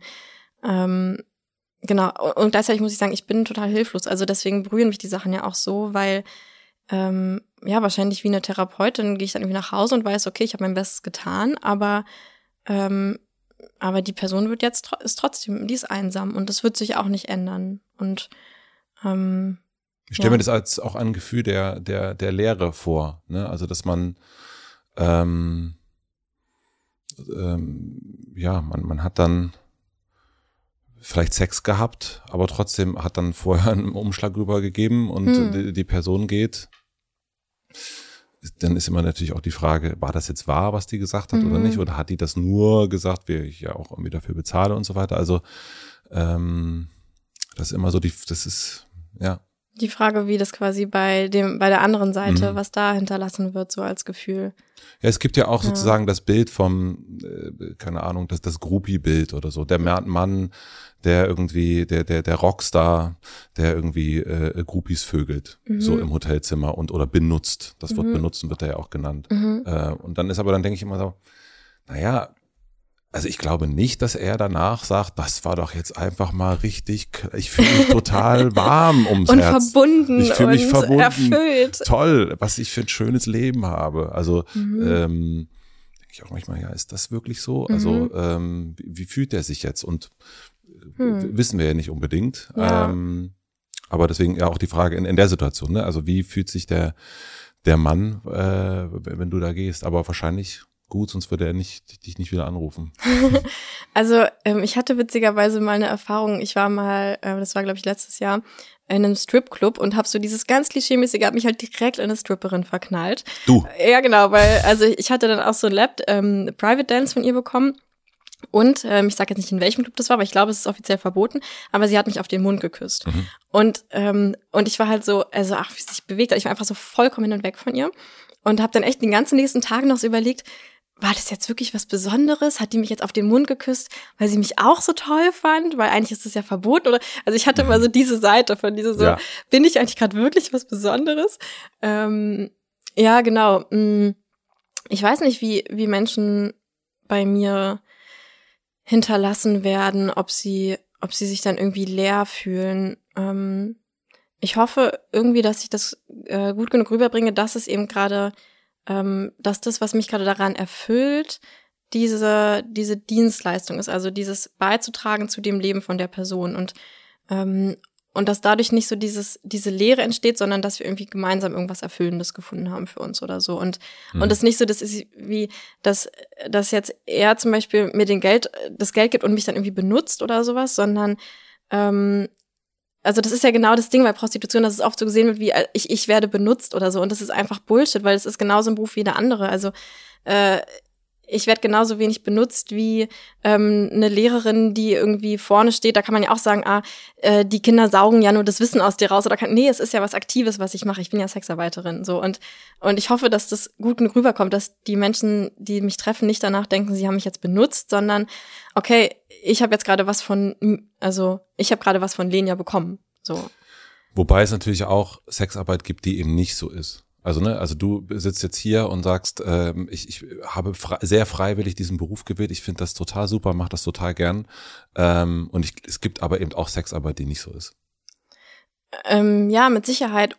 Und ich glaube, dass je mehr wir darauf rumreiten, desto mehr bleiben wir eben in diesem Narrativ drin und desto mehr lassen. Also, es ist ja, also es ist ja, mh, das ist vielleicht gewagt das zu sagen, aber es ist ja immer falsch zu sagen, ich habe keine Wahl oder ich lasse etwas mit mir machen, weil die Realität ist ja, zumindest in meinem Weltbild, ich habe immer eine Wahl. So und das Problem ist, so wenn ich mir selbst sage oder wenn mir andere so glaubhaft sagen, dass ich selbst glaube, dass ich gerade keine Wahl habe, dann werde ich Opfer von von irgendwas und ähm, und deswegen versuchen versuche ich das eben immer so zu stärken so nee es ist also es ist immer irgendwo selbstbestimmt und selbst wenn es so mein allerletzter Ausweg ist ist es meine bewusste Entscheidung zu sagen ich wähle jetzt diesen letzten Ausweg weil mir das lieber ist als ähm, gar als auf der Straße zu sein oder so ähm, ja deswegen also ich finde ich finde so ähm, ja das ist einfach meine Meinung dass äh, den größten Respekt den ich einem Menschen zollen kann ist zollen sagt man das ja, den größten Respekt, den ich jemandem geben kann, ist, mh, der Person nicht ähm, die Fähigkeit abzusprechen, eigene Entscheidungen zu treffen. Ähm, Ich bin total auf deiner Ja. Seite. Ich glaube auch, dass, ähm, dass der, der, dass der Ausspruch, ich hatte keine Wahl, ähm, ich glaube, also auch da sehr offen für, schreiben Sie mir bitte. Mhm. Äh, Ich bin da gerne überzeugt, äh, möchte gerne auch überzeugt werden von, von meinem Gegenteiligen. Ich glaube, ich habe die Wahl, meine Steuern nicht zu zahlen. Das kann ich machen. Mhm. Aber es gibt dann habe Konsequenzen. ich Konsequenzen, genau. Genau. Ja. Und deswegen glaube ich auch sehr an diesen, ich habe die Wahl. Ich, ich kann mich entscheiden, das und das zu tun. Und es hat eine Konsequenzen. Aber die Wahl habe ich. ja. Ja, Und ich glaube, Dinge fühlen sich besser an und ich bin kreativer für neue Lösungen, wenn ich in diesem Mindset bin von, ich entscheide mich, Steuern zu bezahlen, weil ich nicht das Risiko eingehen will, ins Gefängnis zu kommen oder so. Oder ich entscheide mich jetzt, Sexarbeiterin zu sein, weil mir das lieber ist, als ähm, vielleicht an der Kasse zu arbeiten und jeden Tag acht Stunden da zu sitzen oder so. Und Oder so im scheiß Labor irgendwie Physik irgendwie Ja, machen. genau. Was mich überhaupt nicht erfüllt. ähm, nee, genau. Und ähm, Und klar, ich rede jetzt die ganze Zeit von Sexarbeit und nicht äh, von sexueller Ausbeutung. Ne? Also jede Sexarbeit ist ähm, erstmal selbstbestimmt. Das heißt nicht, dass sie erfüllend ist für jede Person oder der Lieblingsjob oder sowas. Wobei, aber ich würde auch sagen, äh, jede Sexarbeit ist selbstbestimmt. Ja, das, ja. Genau, weil sonst ist es keine Sexarbeit. Also das ist mhm. quasi meine oder auch die Definition von Sexarbeit, ähm, dass es, dass ich, dass ich diesen Job mache, weil ich mich dafür entschieden habe. Auch wenn, wenn mh, die Entscheidung so ein bisschen ist, ja, finanzieller Zwang, ne? Also ich muss ja irgendwie mein Geld verdienen. So. Dann ist es trotzdem, habe ich mich dazu entschieden, diesen Beruf zu machen. Und dann gibt's natürlich auch Fälle, ähm, wobei die, finde ich, erstmal nichts mit Sexarbeit zu tun haben und auch nicht, finde ich, in dem Kontext äh, unbedingt hingehören äh, oder diskutiert werden sollten, wo Menschen tatsächlich dazu gezwungen werden. Ähm, und diese Fälle kann man sich angucken im äh, Bundeskriminalamt, die haben da jedes Jahr Statistiken drüber, sind, äh, sind extrem selten. Also ich glaube, das ist immer so um, um, die 300 pro Jahr und dann natürlich eine sehr große Dunkelziffer. Ja, sagen. Ähm, also sagen wir mal, dann sind's keine Ahnung, ähm, meinetwegen sind sogar 10.000 oder so und wir haben eine geschätzte Zahl von 200 bis 400.000 Sexarbeitenden in Deutschland. Ähm, genau, und wenn davon 300, also 300 ähm, oder eben deutlich mehr, aber trotzdem, ne, es, es werden, also genau, die Zahl ist einfach relativ klein und hat auch nichts mit Sexarbeit zu tun, sondern hat was mit, mit Gewalt zu tun. Also das Problem ist die Gewalt und nicht die Sexarbeit. Deswegen so siehst okay, ja. jetzt habe ich es besser verstanden. Gut, also ja. Äh, okay, es geht eigentlich nicht darum, ja, okay, habe ich. Genau, also so, so wie ähm, ein Vergleich, den ich immer ganz gerne ziehe, ich rede auch gern in Metaphern, ist, äh, wenn ich jetzt hier gerade als Ehefrau wäre und wir gerade über meine glückliche Ehe reden würden, dann würdest du mich ja auch nicht fragen so, ja, aber ähm, wie, wie kannst du dich denn hier hinstellen und irgendwie über deine selbstbestimmte Ehe reden, wenn es doch Gewalt in der Ehe gibt? So, ja. und klar gibt es das, aber das Problem ist nicht die Ehe. Deswegen habe ich, wenn ich einfach nur mich mit Ehe auskenne, habe hab ich auch gar nichts damit zu tun, sondern das Problem ist die Gewalt und nicht ja. die Ehe. Und genauso ist es auch bei, was man dann vielleicht Zwangsprostitution nennt. Das Problem ist nicht Prostitution, sondern der Zwang. Mhm. So. Sehr guter Punkt. Ja, der auch schon verboten ist und so natürlich. Ja. Also, ja. ja. Ich komme auch nochmal zu deinen Kunden, aber Geld. Ähm, würde mich interessieren. Wir haben jetzt nun schon gehört, dass es deine, deine Partnerin sehr gut gefällt, äh, dafür Geld zu bekommen und dass es vielleicht sogar ihr Fetisch ist. Mhm. Äh, auf deiner Webseite gibt's eine Preisliste und es kostet ein 5-Stunden-Date kostet beispielsweise 1500 Euro. Und ich habe äh, so ein bisschen geguckt, ähm, was, was so eine äh, was kostet das denn so alles? Und Natürlich nicht aus, also nur aus, ähm, äh, wie sagt man, äh, Gründen für Vorbereitung. Ja, ja, voll, komm. Genau, also ja. Ist, äh, definitiv, absolut. Das kann ich sagen. Äh, da wäre ich nicht mal rot dabei. Aber ähm, wie legt man so einen Preis fest? Also wie sagt man so, dat, ja, Nähe, Zeit, mein Körper, ähm, so und so viel kostet das? Ja, ähm, also mein Körper wird natürlich schon mal gar nicht verkauft, ne? Ähm, sonst hätte ich jetzt nach drei Jahren gar nicht mehr so viel davon übrig. Ähm, wow. du weißt ja nicht, wie dick ich davor war. Ja. ähm, nee, das, das überlasse ich Leuten, die Blut spenden oder so, ihren Körper zu verkaufen. Mhm. ähm, äh, wie legt man das fest? Äh, pff, Marktanalyse. Ja. Ja, also ich habe mich hingesetzt, habe geguckt, was nehmen die anderen, habe dann mehr genommen. Ja, wirklich. Also das ist mir auch aufgefallen. Du bist auf jeden Fall, also äh, bist äh, äh, bist sozusagen der Tesla äh, ja, ähm, unter den Elektrofahrzeugen. Also es gibt auf jeden Fall auch, auch KollegInnen, die noch mehr und auch noch deutlich mehr nehmen als ich oder so. Ich glaube, das ist total, also das kann man, ne, je nachdem, was will ich anbieten. Also mh, mm, ich will halt irgendwie so eher so diesen besonderen Moment anbieten und dass Leute wirklich denken so, boah, ich gönne mir jetzt so einen richtigen Luxus und ich bin dann nicht besser oder schlechter als andere, sondern ähm, Menschen kommen schon mit einer anderen Erwartung, weil sie denken, oh, ich gönne mir jetzt richtig was. Also es ist so wie, ich kaufe auch so eine Handcreme, die kostet 35 Euro und ich weiß, sie ist nicht besser als die 2 Euro von DM, ja. aber weil sie so teuer ist, genieße ich es mehr, sie zu benutzen. Ähm, Duftkerzenproblematik auch. Ja, genau. 80 Euro, super. Ja, echt, Tolle ne? Diese, die, die, die, nee, wie heißt diese Duftkerzenmarke? Naja, die irgendwie auch 50 Euro kosten. Ja, habe ich auch zu Hause. Ähm, nee, genau. Ich habe einfach Marktanalyse betrieben und dann das einfach irgendwie mal so gestartet. Und jetzt ist es so, dass ähm, durch immer mehr Reichweite oder so gucke ich halt, okay, wie viele Anfragen nehme ich an? Äh, und dann erhöhe ich halt immer mal den Preis, wenn ich denke, okay, ich bin schon wieder irgendwie so weit im Voraus mit der Planung, dass ich mal den Preis erhöhen kann oder so. Also da ist, da steckt, glaube ich, nicht so viel Magie dahinter. Einfach kicken. Einfach kicken, genau. Ja. Und äh, wie viele Dates nimmst du an im Monat? Ähm, ich würde so sagen, durchschnittlich fünf. Mhm. Ja, genau. Also genau, das ist natürlich auch sowas, ne, was ich dann bei der Preisgestaltung irgendwie gucke. Also ich gucke quasi, wie viel will ich arbeiten pro Monat und dann lege ich halt, und wie viel will ich verdienen pro Monat oder muss ich verdienen und dann lege ich halt die Preise so fest, dass es quasi aufgeht. Ist diese Preisgestaltung auch ein, ein, ein Schutzmechanismus? Also zu sagen, ähm, also nicht nur, äh, ich behandle die Duftkerze dann auch, ähm, äh, also das ist toll, aber eben auch, es, ähm, es bringt mir auch, es hält, hält mir auch bestimmte Kunden vielleicht auch einfach ab. Hm. Ähm, das kann sehr gut sein. Ich kann darüber natürlich wenig Aussage treffen, weil ich jetzt noch nicht in anderen Bereichen gearbeitet habe. Äh, ich kenne natürlich. Also in anderen äh, Preiskategorien. Genau, genau, mhm. in anderen Preiskategorien. Ähm, ich habe jetzt über die Zeit schon mit so vielen Sexarbeitenden und dann über Ecken mit noch tausendmal mehr Sexarbeitenden irgendwie Kontakt gehabt, äh, dass ich natürlich auch einige Geschichten irgendwie höre.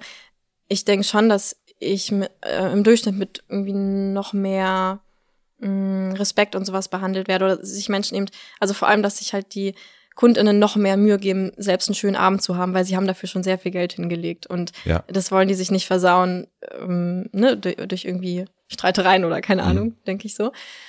Ähm, genau, aber also tatsächlich ähm, nervt mich das, dass, also es ist eine extrem privilegiert, ähm, privilegiertes Angebot oder im Sinne von nur sehr privilegierte Menschen können sich mein Angebot leisten und es ist eigentlich nicht meine Vision äh, von Sexarbeit oder von Nähe oder generell von Wirtschaften. Ähm, ja, genau. Und gleichzeitig habe ich gerade noch nicht so gesehen, wie ich es anders machen kann, weil ich mag das schon, dass ich den Preis irgendwie selbst festlege und der so hoch ist und ich damit irgendwie auch zeige, hey, du hast kein Anrecht auf meinen Körper oder ähm, auf Nähe zu mir oder so. Und ich bin die Person, die den Preis festlegt. Sonst hätte ich eigentlich am liebsten schon längst eher irgendwas auf einer Preisskala oder auf Spenden, auf einer Art von Spendenbasis oder sowas. Aber ja, irgendwie habe ich es noch nicht so richtig hinbekommen. Habe ich da gerade einen Widerspruch gehört? Du hast kein Anrecht auf meinen Körper? Mhm ähm, zu, ich verkaufe nicht meinen Körper. Mhm. Ja, vielleicht du hast kein Anrecht auf Zugriff auf meinen Körper oder so, ja. Ähm, ja, also genau das ist eben das, oder kein Anrecht auf meine Aufmerksamkeit oder auf meine, auf meine Nähe.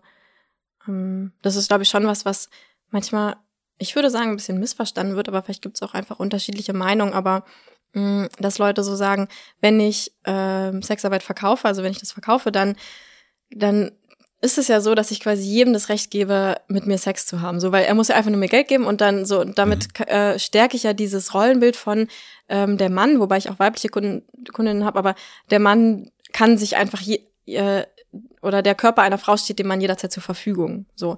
Und ich finde, also ich mache eher die Erfahrung, dass es halt genau andersrum ist, dass die Leute, bei denen ich den Eindruck habe, die denken gerade, sie hatten ein Anrecht auf mich oder auf Zugang zu meinem Körper, sind halt die, die eben niemals einsehen würden, dafür zu bezahlen, weil warum bezahle ich für irgendwas, worauf ich eh, wo ich eh ein Anrecht drauf habe. So, und das sind mhm. ähm, dann irgendwie eher, genau, die Leute, die mich, wenn ich an der Straße vorbeilaufe, an den Arsch krapschen oder sowas. Und das würde sich halt nie ein Kunde von mir trauen, äh, ohne mir dafür Geld zu geben. Mhm.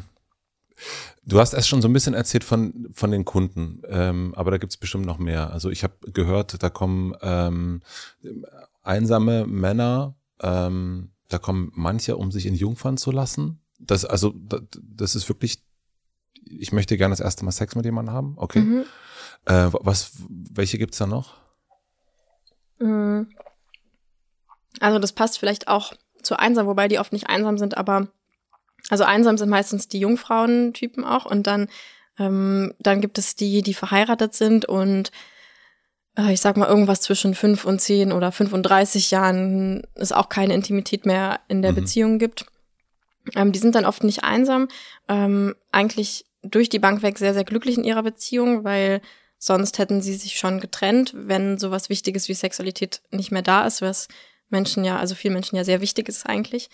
Ähm, das heißt, genau, das sind Menschen, denen ihre Beziehung sehr wichtig ist, die die irgendwie nicht gefährden wollen ähm, und gleichzeitig eben sagen, hey, Sexualität ist halt einer der Grundpfeiler, der Menschen glücklich macht und deswegen kommen sie ja dann zu mir. Mhm. Genau, was habe ich noch? So dann, jetzt in letzter Zeit habe ich auch öfter Paare zum Beispiel, die halt sagen, wir wollen mal so ein Unicorn, also das heißt, wir wollen eine dritte Person, ein Dreier mit einer dritten Person. Ähm, und ähm, genau, die kommen dann eben auch so zu mir. Ähm, und es gibt natürlich eigentlich auch noch, noch so Menschen, die so ganz spezielle Kings oder Fetische haben mhm. oder so, mm, die die sich im Privaten nicht trauen würden, vielleicht zu äußern. Und Ähm, von denen habe ich mittlerweile ein bisschen weniger. Was, glaube ich, einfach daran liegt, dass ich mich sehr, mein Marketing und mein Branding ist sehr auf dieses ganz Zärtliche und lass dich frei und du darfst mit deiner ganzen Unsicherheit in einem da sein. Und ähm, ich habe zum Beispiel eine Kollegin, die eher in Richtung Fetisch-Escort geht und die kriegt dann eher diese Leute ab. Also mhm. ich bin schon eher so die, die halt die eher unsichereren, einsameren, verkuschelten, die einfach Nähe wollen und sowas. Ja, sind so meine. Und hat sich dein Bewertungssystem von Äußerlichkeiten dadurch verändert? Ja, extrem. Ja. Ja, ja. Also das ist, ähm, das finde ich total cool. Weil, also ich glaube, genau, also was für uns Sex ist, ist ja auch irgendwie dieses, was wird mir immer wieder gesagt und gezeigt, dass Sex ist, ne? Und wenn ich halt im Fernsehen, im Porno irgendwo halt immer nur Menschen sehe, die irgendwo alle genau gleich aussehen, dann tören mich das halt auch an, weil mhm. ich immer wieder das mit Sex verbinde. So, so ähnlich wie wenn ich halt ein Kondom in die Hand nehme, verbinde ich das sofort mit Sex, weil das war das, was ich in der Schule gelernt habe. Das ist Sex, wenn du ein Kondom in der Hand hast. Und ähm, jetzt habe ich halt einfach drei Jahre lang jeden Monat fünfmal mit Menschen Sex gehabt, die vielleicht nicht so aussehen wie im Porno. Und mein Gehirn weiß jetzt, das ist Sex. So. Und deswegen habe ich das, also habe ich das halt wirklich überhaupt nicht mehr. Also ich verstehe, also ich bin mittlerweile auch total, also ich verstehe gar nicht mehr, warum würde, also meine Augen sehen ja irgendwas. Und warum würden die irgendwas schöner finden als irgendwas anderes? Also das verstehe ich, das ist irgendwie, verstehe ich gar nicht mehr. Aber es gibt ja schon sowas wie eine körperliche Anziehung. Also so ein, ja, ja, das was schon. natürlich auch geprägt ist, logischerweise. Aber es gibt auch, mh, mm, ich würde schon sagen, auch, äh, ja, nicht nur nur körperlich, sondern auch, dass es, würde ich sagen, irgendwie fünf Frauen, die jetzt so vom Typ her also entweder man kann sagen, die sind alle komplett unterschiedlich und dann gibt es sozusagen so einen äh, Move direkt in eine Richtung. Oder es kann auch sein, die sehen alle irgendwie ähnlich aus, aber man hat trotzdem irgendwie eine Anziehung zu, zu einer anderen, äh, zu einer bestimmten Person. Also mhm. das Körper, das Aussehen, ich würde jetzt nicht nur sagen, hat der irgendwie zwei Augen oder die, mhm. ähm, sondern es ist ja irgendwie auch eine Komplettausstrahlung. Mhm. Also was jemand so mitbringt. Ja.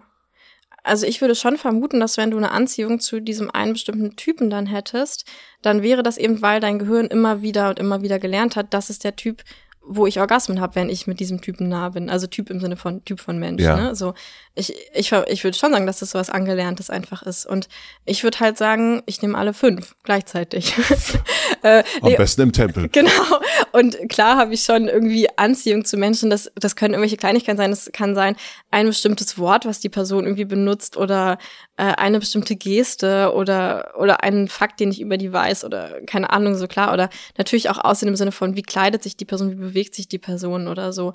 Aber ich kann jetzt nicht mehr sagen, so wie, das ist irgendwie so mein Typ oder so. Und dann gleichzeitig, klar gibt's auch Sachen, die ich geil finde. Also ich stehe irgendwie auch auf Muskeln, aber ich stehe auch auf, ich stehe zum Beispiel total, mich irgendwie in Fett reinkrallen zu können oder so. Also es ist so, ich kann halt mittlerweile einfach viel mehr Diversität schön finden.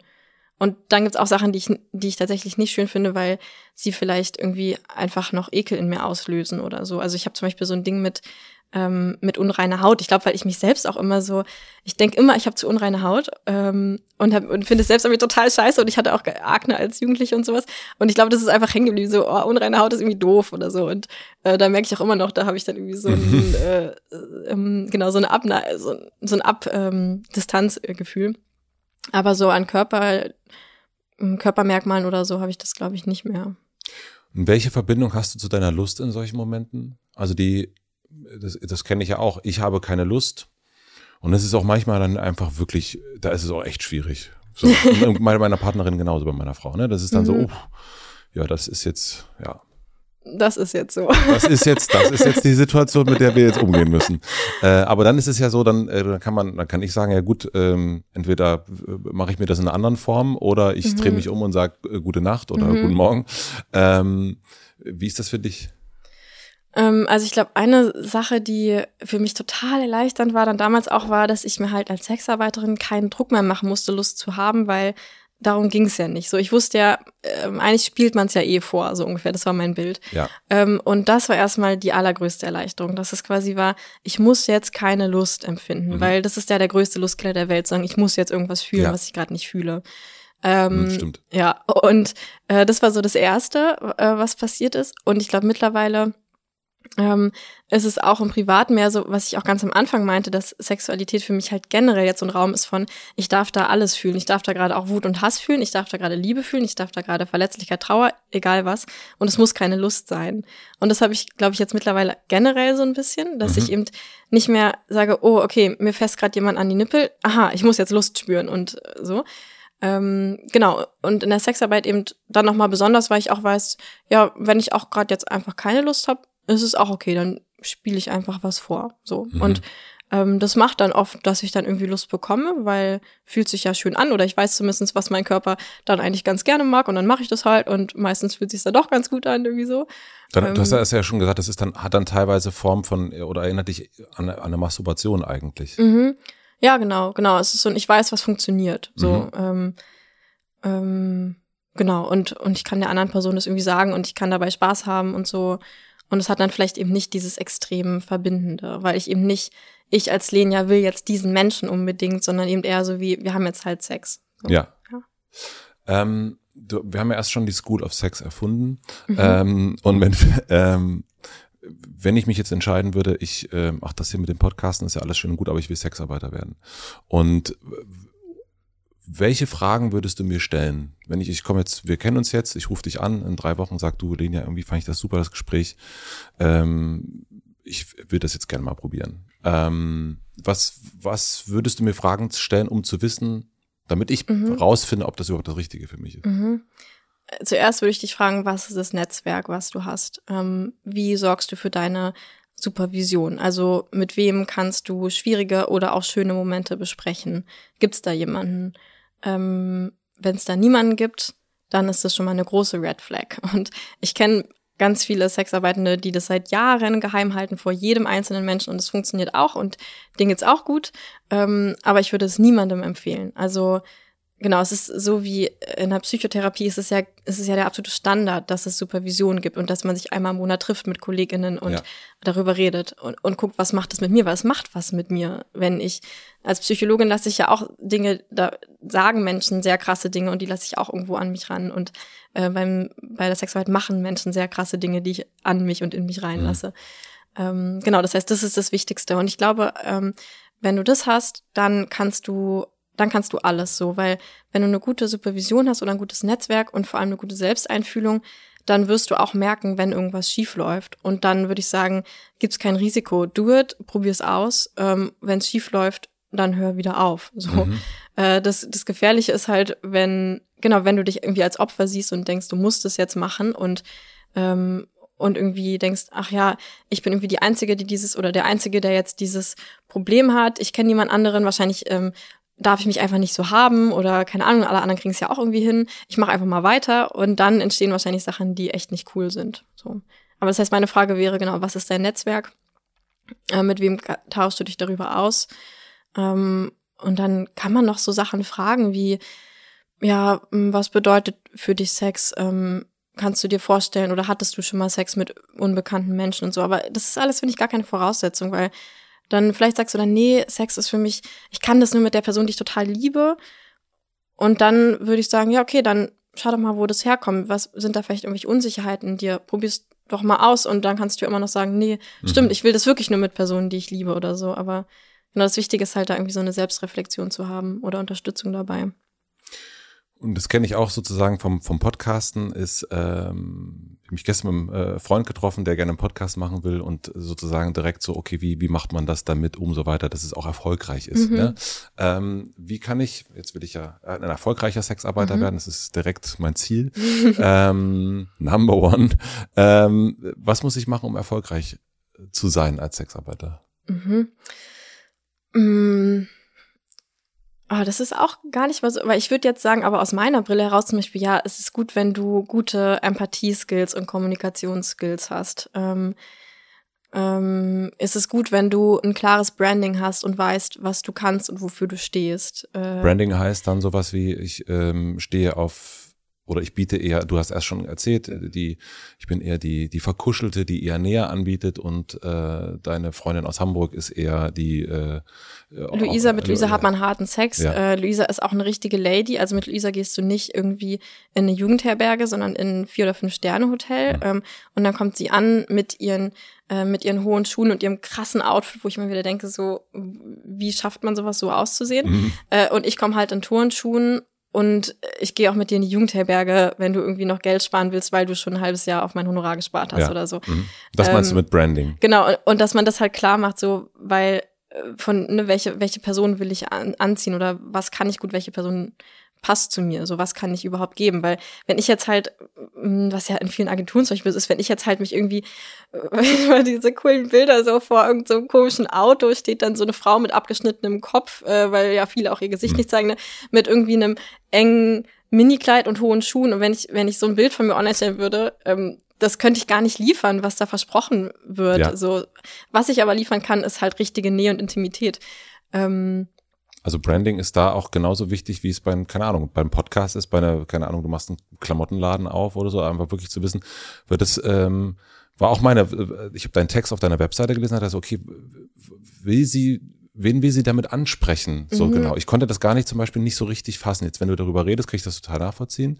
Ähm, aber was mir eben auch aufgefallen ist im Vergleich, ähm, da gab es, ich glaube bei dir oder irgendjemand gab es noch eine äh, Escort aus Hannover. Und das ist einfach, was es für ein unterschiedliches mhm. Bild schon sozusagen äh, abgegeben wird. Genau. Ja. Genau, also ich glaube, das, das irgendwie klar zu haben, ist ganz gut.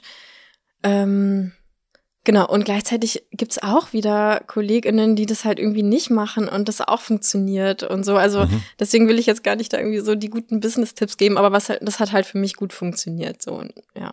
Und ja, es gibt, also man kann sich auch einfach in einer Agentur anmelden und die machen irgendwie alles für einen und dann hat man das halt mal so als gelegentliches Abenteuer, mm, ohne sich da groß Gedanken drüber zu machen. Das funktioniert auch. Also also ja. Branding ist in dem Fall auch Fotos sozusagen spielen eine Rolle. Mhm. Ähm, hast du, du zeigst dich, du zeigst dich nackt, du zeigst dich mit Gesicht.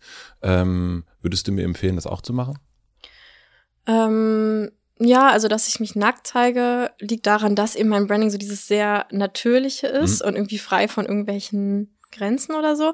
Und dass ich mich ja zum Beispiel auch ähm, gar nicht rasiere. Mhm. Äh, und das ist so eine Sache, äh, ist halt eine Nische. Also viele Menschen stehen halt da drauf. Ähm, und dann ist halt ganz gut, wenn die das wissen. Und viele Menschen stehen noch nicht da drauf. Und dann ist es auch ganz gut, wenn die das wissen. Mhm. äh, das ist einfach so ein bisschen der Hintergrund da. Ähm, und dass ich tatsächlich bei Fotoshootings, oh, ich bin da so super awkward, äh, wenn mich jemand versucht zu fotografieren. Ähm, und wenn ich nackt bin, dann geht's aber irgendwie, weil dann denke ich auch wieder so, ja, jetzt bin ich ja eh schon nackt.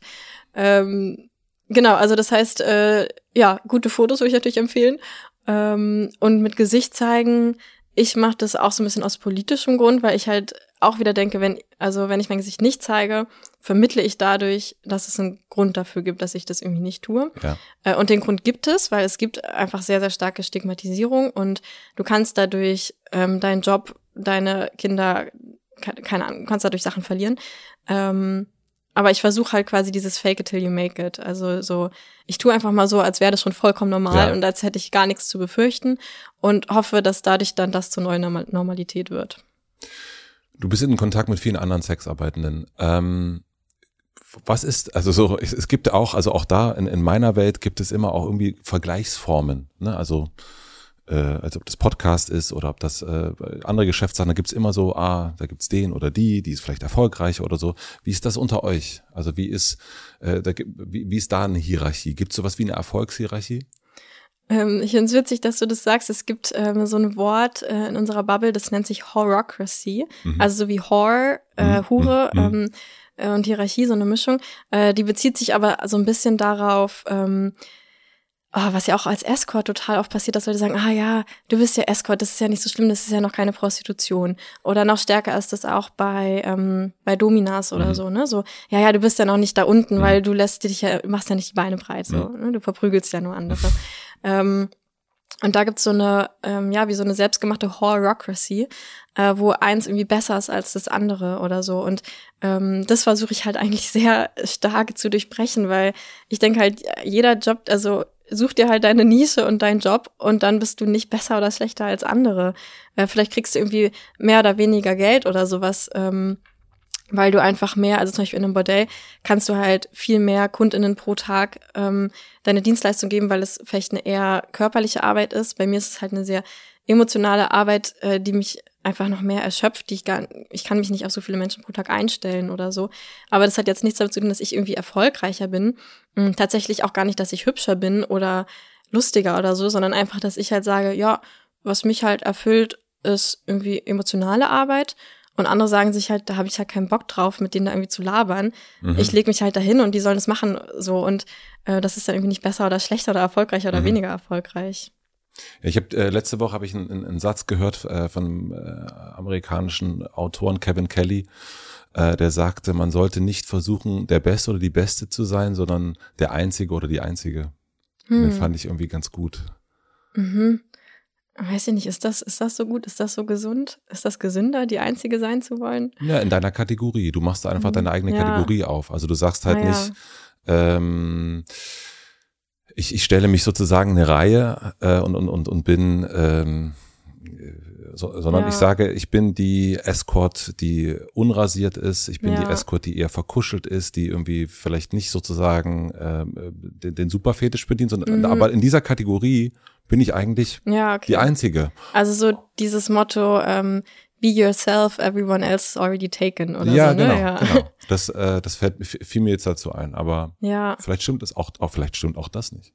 Ja, also ich finde das halt cool, aber auch wieder von meinem Papa irgendwie so angelernt, so, also deswegen so dieses, ne, du musst was ganz Besonderes sein und so. Und wenn du nicht was ganz Besonderes bist, dann ist es irgendwie nicht so erfolgreich oder so. Das war schon oft was, was ich da irgendwie gelernt habe. Ähm, Mhm. Und ich glaube, deswegen wehre ich mich auch so ein bisschen, ein bisschen dagegen und denke so, nee, du kannst auch einfach nur in irgendeiner Agentur sein und eine von 20 Frauen mit abgeschnittenem Kopf mit High Heels vorm Auto.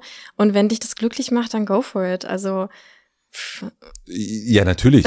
Also, ja, ja klar. ja. Also, also, 100, also Aber wenn es jetzt darum geht, erfolgreicher sein oder mehr Geld zu verdienen oder so, quasi so, dann. Nicht unbedingt auch, ja. es geht ja auch nicht um, um, um ich würde auch nicht sagen, dass es um Geld oder, oder, oder das geht, aber dass man sich eigentlich aus dieser, äh, es ist, glaube ich, einfacher für einen Menschen, davon bin ich schon auch überzeugt, nicht zu sagen, ich stelle mich an äh, auf einer äh, Treppe mit anderen, sondern mhm. ich sage irgendwie äh, und, und gehe in den Vergleich auch, mhm. sondern ich gucke eigentlich, was bin ich mhm. und ähm, und war völlig unabhängig davon, ob das jetzt eine hohe Stufe ist oder eine niedrige Stufe, sondern eigentlich was passt zu was mir? Was passt zu ja. mir eigentlich? Und äh, wenn wenn das, es ist eigentlich einfacher äh, und mit mit äh, Treppe hat er dann auch Geld spielt dann sowieso irgendwann keine Rolle mehr, sondern eigentlich bin ich bin ich erfüllt mit dem, was ich, was ich mache. Mhm. Ja, das ist wirklich, äh, so hab, so ist mein, ja. mein äh, Be the Only. Ja. ähm, wenn wir bei Erfolg kurz bleiben, ähm, wann fühlst du, wenn du so ein, so ein Date verlassen hast, dass das ein erfolgreiches Date war? Mhm. Hm. Ähm, ja, gute Frage. Also schon irgendwie, ich glaube, wenn ich die Person näher zu sich selbst gebracht habe, ähm, wenn ich, wenn ich irgendwie in Verbindung gekommen bin, wenn ich irgendwelche Wünsche erfüllen konnte, die davor vielleicht unerfüllt blieben. Also ich glaube, mein Traum ist natürlich eben langfristig ähm, irgendwas schöner zu machen. Also im Sinne von langfristig Leuten mehr zu zeigen, ich bin so okay, wie ich bin, oder meine Vorlieben sind so okay, oder ähm, ich darf genießen oder so. Ähm, das wäre so mein Traum. Mm, ob ich das erreiche, weiß ich ja oft nicht, weil ich habe ja mit den Menschen keinen Kontakt danach oder so. Also außer natürlich, wenn man sich nochmal sieht, aber selbst dann weiß ich ja nicht, wie sieht deren Alltag aus oder so. Also das ist schon tatsächlich gar nicht mal so einfach, da so ähm, direkt Erfolg zu messen. Mm, in dem Moment merke ich halt, macht es mir natürlich Spaß, wenn, wenn ich Spaß hatte, wenn wir uns gut verstehen, wenn mein Gegenüber irgendwie Spaß hatte. Wenn ich was gelernt habe, ist auch immer cool. Also ich verkacke ja manchmal Sachen auch total. Äh, ne? Also irgendwie dass ich irgendwie so, ah, irgendwie konnte der sich nicht fallen lassen. Was habe ich denn eigentlich jetzt schon wieder verbrockt? Und dann telefoniere ich mit Luisa und sagt sie, ja, was würdest du machen? Und dann sagt sie, ja, probier mal ein bisschen Dirty Talk. Okay, nächstes Mal ein bisschen mehr Dirty Talk. Also irgendwie so, das finde ich auch immer cool. Dann ist es halt für mich ein Erfolg, wenn ich wieder irgendwas lernen konnte äh, oder irgendwas Neues ausprobiert habe. Also es sind natürlich dann für mich persönlich die coolsten Dates, wenn ich halt irgendwie in einen Sexclub gehe mit jemandem oder wenn ich ein Dreier, also Dreier mit Pärchen sind für mich total besondere Sachen, weil ich werde reingelassen in so eine ultra krasse mhm. Beziehung, also die meinetwegen schon 20 Jahre besteht oder so, schon so viel Liebe ist und ähm, ja, genau, also so coole Dates sind natürlich dann für mich persönlich auch irgendwie ganz toll. Ähm, welche Rolle spielt ein Orgasmus für Erfolg in Anführungsstrichen? mein Orgasmus oder der Orgasmus der Kundschaft? Well, Zeit. ähm, also mein Orgasmus kann ich sehr einfach mittlerweile steuern, weil ich einfach sehr viel Erfahrung damit gesammelt habe. Mm, das heißt, der, ähm, genau, mm, der ist toll, wenn er da ist, aber jetzt auch nicht so was also Besonderes, weil ja gut, kann ich halt, also mhm. mache ich halt einfach. Ähm, und bei, ja genau, also klar, es ist so ein Ding, dass ähm, viele Kunden von mir ähm, haben keine Orgasmen. Also man hört ja immer so dieses, oh, alle Männer haben irgendwie Angst, dass sie zu früh kommen. Ähm, und ich habe ehrlich gesagt, also ich mache eher eine gegenteilige Erfahrung, dass viele Kunden, die zu mir kommen, und ich höre das auch von, von Lisa zum Beispiel viel, ähm, haben Probleme damit überhaupt zu kommen. Ähm, weil einfach so viel Unsicherheit, so viel im Kopf, ähm, ähm, genau, so viel, so viel Druck, so viel gar nicht sich selbst mehr spüren, sowas alles irgendwie da ist. Mm. Und klar ist das in mir drin, dass ich das dann auch herausfordernd finde und mir dann sage, ja, okay, es hat jetzt nichts mit mir zu tun. Äh, aber ja, klar, mm, ist dann schon danach so ein, ja, okay, hätte ich irgendwas besser machen können oder so damit, in mir drin. Damit er zum Orgasmus kommt. Ja, genau. Es ist halt so was, das ist halt das, was ich auch meinte, ne? So dieses irgendwie, dass mir als Frau schon irgendwo ansozialisiert wurde, dass ich halt gut und erfolgreich bin, wenn ich dem Mann ordentlich besorgen kann, auf welche Art und Weise auch immer. Oder also auch wenn ich dem Mann gefalle einfach. Mhm. Ähm, und genau, da muss ich dann schon mit umgehen, dass ich dann ähm, nach so einem Date, wo irgendwie man keinen Orgasmus hatte, was halt sehr häufig ist, ähm, irgendwie immer wieder schaue, okay, das darum ging es auch nicht. Ähm, oder genau auch natürlich gucke, okay, was kann ich denn vielleicht noch machen, um noch mehr zu unterstützen? Kann ich noch was lernen? Und aber auch, es hat jetzt nichts mit mir zu tun, sondern mhm. halt mit den Unsicherheiten von der Person. So.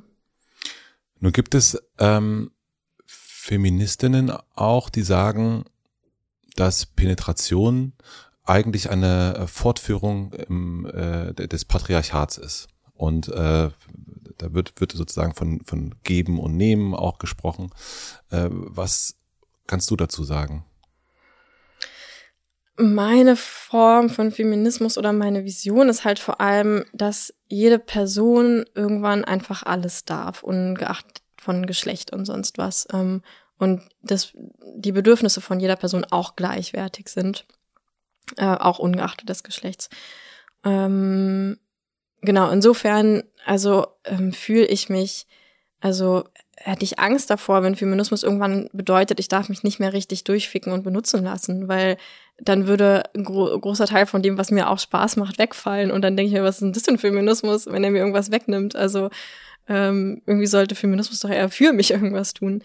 Ähm, genau, inso, insofern ist das so meine, meine Utopie, ähm, dass wir irgendwann dahin kommen. Und ich frage mich, ob das quasi der richtige Weg ist, den Menschen, die jetzt gerade, sag ich mal, ähm, noch darunter leiden, dass es noch nicht so ist, denen jetzt zu sagen, ihr sollt irgendwas anders machen oder so, oder ob es eben eher irgendeinen Systemwandel braucht. Also ne, dieses ist es meine individuelle Aufgabe zu sagen, ich lasse mich nicht mehr penetrieren, weil äh, ich will dieses Bild durchbrechen von irgendwie Patriarchat oder so, wobei ich jetzt auch nicht weiß, was das mit Penetration zu tun hat, aber Unterdrückung. Äh, unter, ich werde dabei unterdrückt, quasi. Es ist sozusagen das, ja. Ja, okay, empfinde ich irgendwie nicht so. Aber ähm, genau, also selbst wenn es jetzt mal so wäre, ähm, oder einfacher, worüber ich mir Gedanken gemacht habe, ist, äh, stärke ich dieses Rollenbild von Männern, Männer ähm, haben Sex mit Frauen oder kaufen sich die Frau in Anführungszeichen oder so. Darüber habe ich mir auch Gedanken gemacht und dann habe ich halt damals überlegt, ja, es ist halt so ähnlich wie wenn eine männliche Person eine weibliche Putzkraft anstellt oder so. Das verstärkt auch dieses gleiche Rollenbild, was schon da ist. Und ich frage mich, ist es die Aufgabe von der Putzkraft, die weiblich ist, zu sagen, nee, ich biete jetzt diese Dienstleistung nicht an und mache lieber irgendwas, was mir weniger Spaß macht und hungere, äh, um damit den Feminismus zu stärken. Ähm, oder ist es die Aufgabe von dem Mann, der die Putzkraft anstellt, zu sagen, nee, ich leide jetzt auch lieber und lass mein Haus irgendwie verdrecken oder äh, keine Ahnung. Oder ist es eher so ein, können wir nicht eher versuchen, das ganze und ich weiß, ich habe darauf keine Antwort, aber können wir nicht eher versuchen, das ganze System irgendwie zu ändern und eher größer anzusetzen und eben nicht beim Individuum und dann irgendwann dazu anzukommen, dass es halt vollkommen egal ist, ob da ein Mann eine Frau oder eine Frau ein Mann oder Mann, Mann, Frau, Frau, wie auch immer wen irgendwie anstellt. Also mhm. ja, deswegen, ja, und ich sehe mich eher in diesem, ich ich mache das, worauf ich Bock habe, egal ob das jetzt feministisch ist oder nicht, und sorge dann dafür, indem ich zum Beispiel in dem Podcast mit Luisa ähm, wir irgendwie unsere Arten von Feminismus vertreten, versuche eher dadurch Feminismus in die Welt zu kriegen, aber ohne irgendwas einzuschränken, sondern eher, indem wir was Neues dazu packen. Was ist dein oder eure Art von Feminismus? Das ist, glaube ich, äh, genau diese Art von, die Vision ist, dass jeder Mensch irgendwann alles darf, was für die anderen konsensual ist ähm, oder die Grenzen von anderen nicht über, übertritt. Ähm, dass ja, dass vor allem ich als Frau alles mit mir, meinem Körper und so machen darf, was ich will. ähm, und da möglichst wenig zusätzliche Einschränkungen oder irgendwie äh, Hindernisse überwinden muss, die andere nicht überwinden müssen. Ähm, und auch, dass, ähm, dass wir Frieden schließen, also dass es eben nicht böse Menschen und gute Menschen oder Opfer und Täter gibt, sondern dass wir halt alle irgendwie in einem Boot sitzen und schauen, wie können wir alle gemeinsam glücklicher und besser zusammenleben. Mhm. Das ist auf jeden Fall eine, äh, dass wir Frieden schließen, das finde ich, äh, finde ich, äh, finde ich ein sehr, sehr schönes Bild, auch in dem, ne, also in den, du weißt, mein Kopfkino läuft, ähm, aber auch zu sagen, dass man auch in einer ja, ob das jetzt eine Penetration ist oder was es auch immer ist, dass man irgendwie, das ist, man sagt, wir, wir kommen hier in Frieden. Mhm. Und, und in diesem Raum, in diesem Sexraum ist auch, das ist erstmal, das, da sind wir uns alle einig, das ist Frieden. Und, mhm. äh, und da dürfen wir auch sein, solange es, also für, für die Beteiligten in, in Ordnung ist. Finde ich ein ja. sehr, sehr schönes Bild. Ja. Und es ist schwer, also das ist für mich als Frau, die sich auch als Feministin sieht, total schwer manchmal zu sagen, hey, ich habe Mitleid mit einsamen alten weißen Männern oder so, weil ich dann auch Angst habe, aus der Bubble, in der ich mich zugehörig fühle, ausgestoßen zu werden, weil mir andere Feministinnen sagen, hä, nee, aber das sind doch die Täter, das sind doch die Bösen, mit denen darfst du doch gar nicht mehr Empathie haben oder so. Und, ähm, und das ist, genau, das ist halt nicht meine Art von Feminismus. Ähm, weil ich mir eben eher so wünsche, dieses, wir sitzen alle in einem Boot und, und nur weil du vielleicht Täter bist oder sowas, äh, was ja gar nicht mal so sein muss, aber ähm, habe ich trotzdem, will ich trotzdem genauso, dass deine Bedürfnisse auch erfüllt werden, solange es halt nicht zulasten von meinen geht. Mhm. So, und, naja, die Frage ist auch, äh, naja, das ist eine, das ist eine, also das ist eine Frage, mit dem, die ich auf jeden Fall nochmal so ein bisschen äh, nachgehen will, ist, äh, wird man Täter, weil man Opfer ist? Ähm, also wir haben das erst ja schon gehabt mit dem, also fühlt sich ein Mann oder auch eine Frau ähm, total glücklich und zufrieden dann damit, wenn sie im, äh, wenn sie irgendwie Groupies irgendwie äh, durchnimmt. Also weiß ich, also wer ist da Täter und Opfer? Also äh, I don't know. Also ich mhm. bin, bin, mir da unsicher. Also es ist auch echt eine schwierige, also ne, es gibt ja auch mal diese Täter-Opfer-Umkehr und äh, und all diese Themen. Aber ich ähm, ich glaube auch, ich will behaupten, ich will nur behaupten, dass ein, ein Täter auch ein Opfer ist. Mhm, und ja. ähm, was nicht heißt, dass man den Täter oder die Täterin irgendeine Form von, dass es eine Rechtfertigung dafür gibt, das zu tun.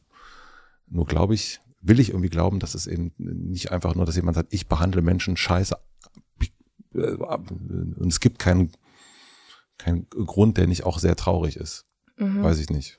Äh, genau, das kommt natürlich aus meiner äh, Mediations, wie auch immer Sache, dass ich generell äh, dieses Täter-Opfer-Ding sind eigentlich keine Wörter, die ich benutze, sondern ähm, ich gucke halt, was sind dahinterliegende Bedürfnisse ähm, mhm. und wie können wir die erfüllen, weil ich glaube, dass ähm, in dem Moment, wo ich auch bereit bin, deine Bedürfnisse zu erfüllen, schaffen wir meistens Lösungen, die dann dazu führen, dass wir gemeinsam irgendwie unsere Bedürfnisse erfüllt bekommen. Und solange wie ich nur sage, du bist böse, hör auf, das zu machen, was du machst, wirst du es wahrscheinlich eher weitermachen. Ist so meine, ja. meine Theorie. Aber genau das dann, dann würde ich eben gucken bei, ähm, bei Männern, die ähm, fremd gehen, was ja oft irgendwie dann so vorgeworfen wird.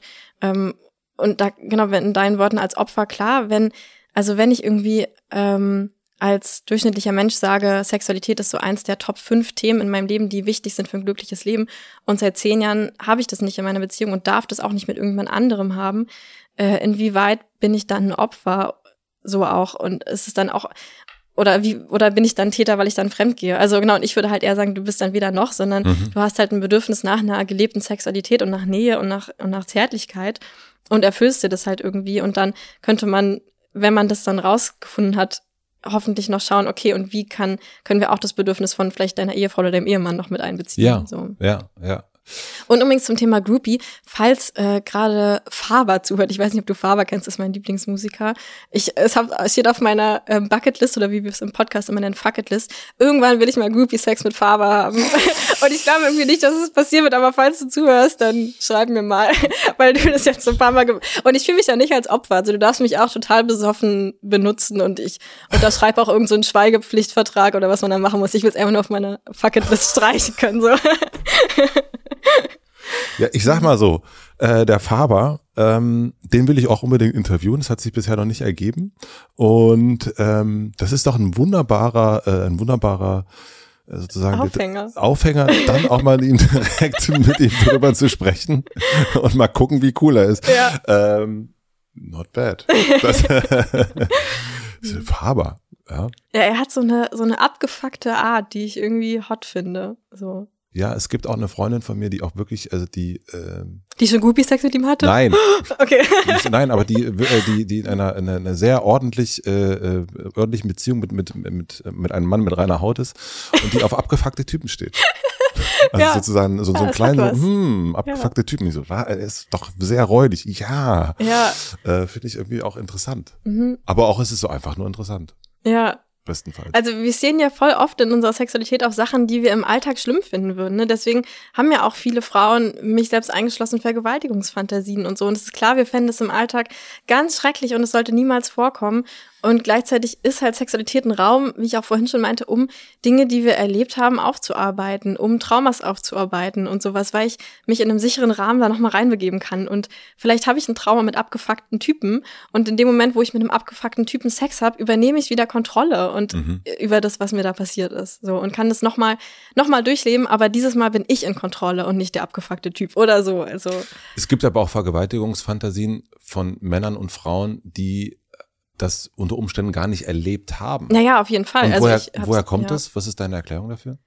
Ähm, naja, nur weil ich es nicht erlebt habe, heißt es nicht, dass ich nicht damit groß geworden bin, Angst davor zu haben, Mhm. dass ich es erleben könnte. Oder dass ich, äh, genau, also das sind ja auch Traumata, wenn ich, also ich weiß noch, ähm, ich habe damals im Fernsehen, wie alt war ich da?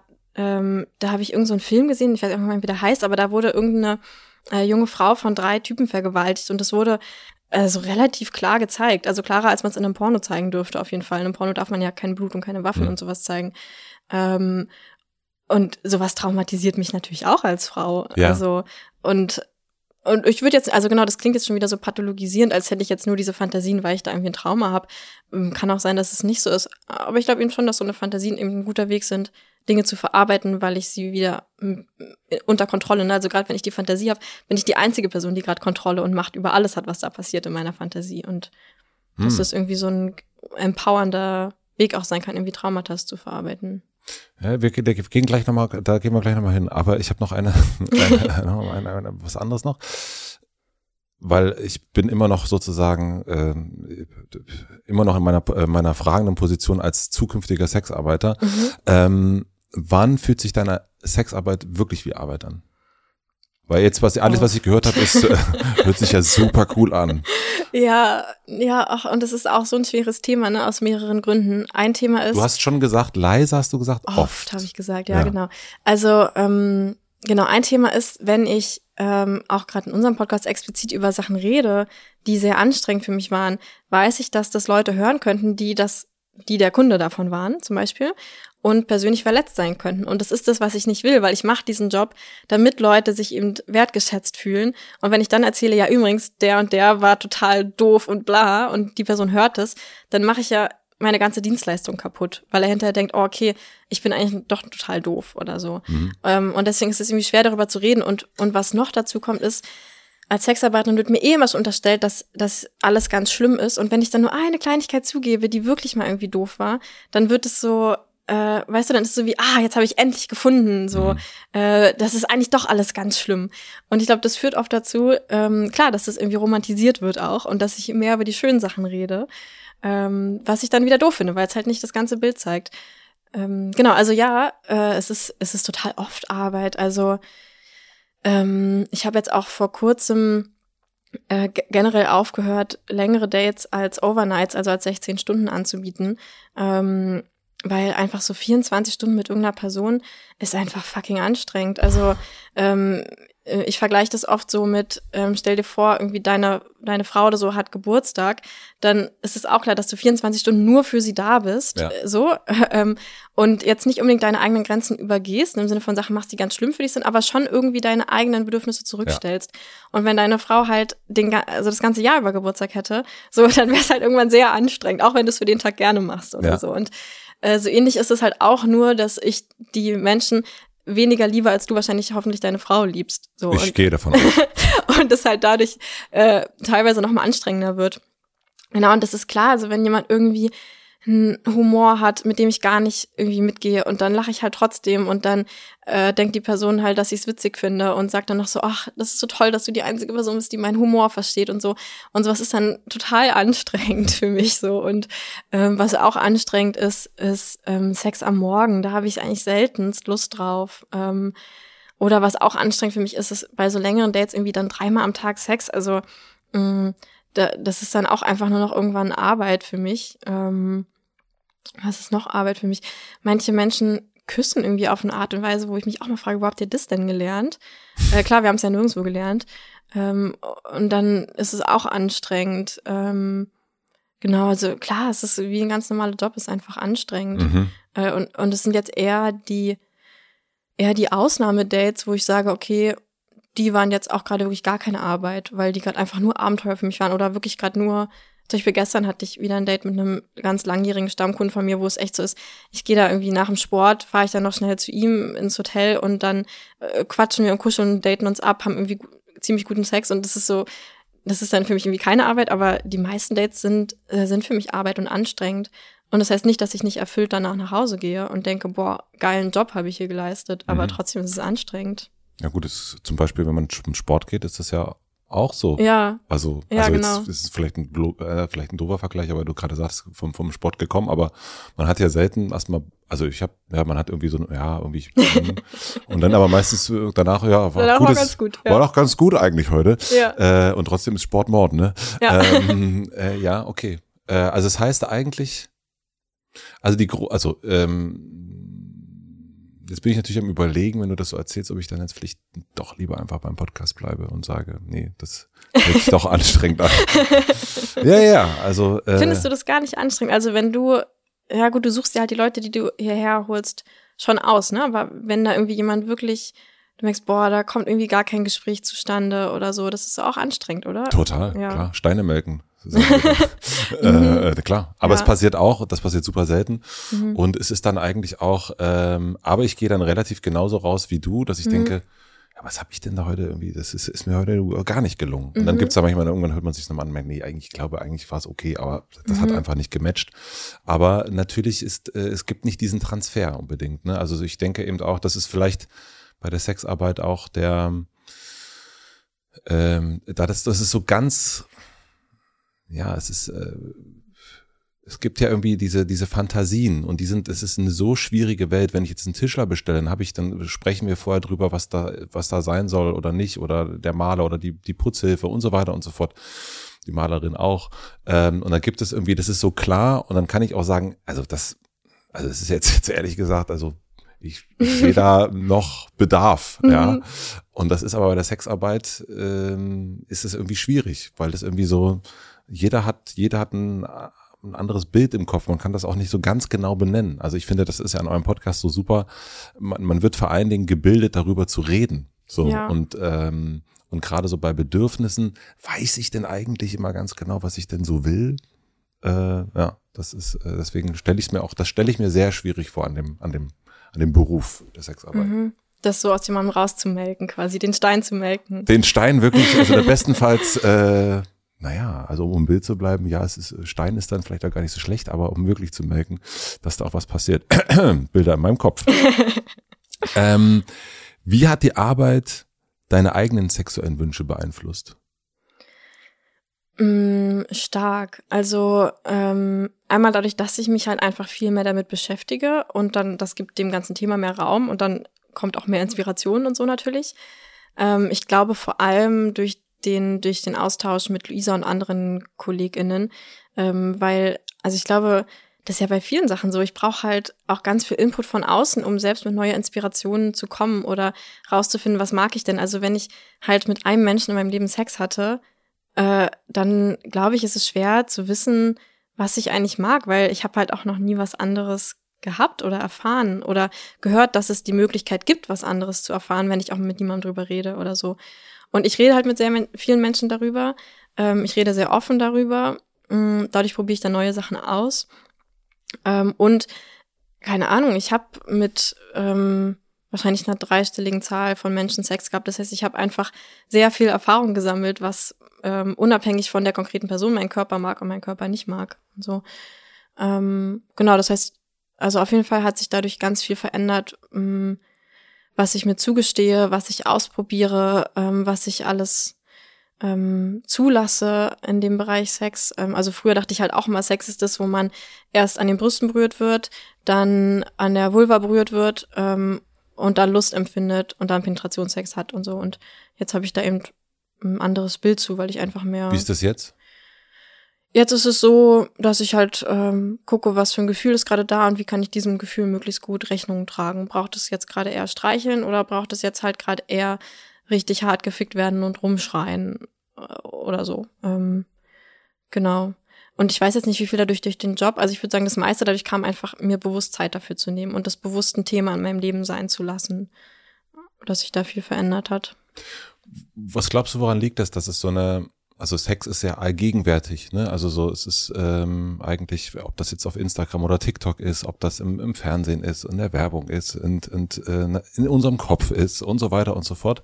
Aber dennoch gibt es irgendwie ja doch eine ganz große Scham. Also es geht, es gibt ein paar Jokes, die man so machen kann. Es gibt ein paar, äh, ja, so, so vielleicht, ja, Jokes unter Umständen, aber es findet eigentlich so in, dem, in, der, in der Kommunikation das, das Eingestehen, was man eigentlich wirklich gut findet und Umständen auch selbst in, in, in langen Partnerschaften, äh, das es, es findet so wenig, also ich glaube, es ist super schambesetzt. Woran liegt das?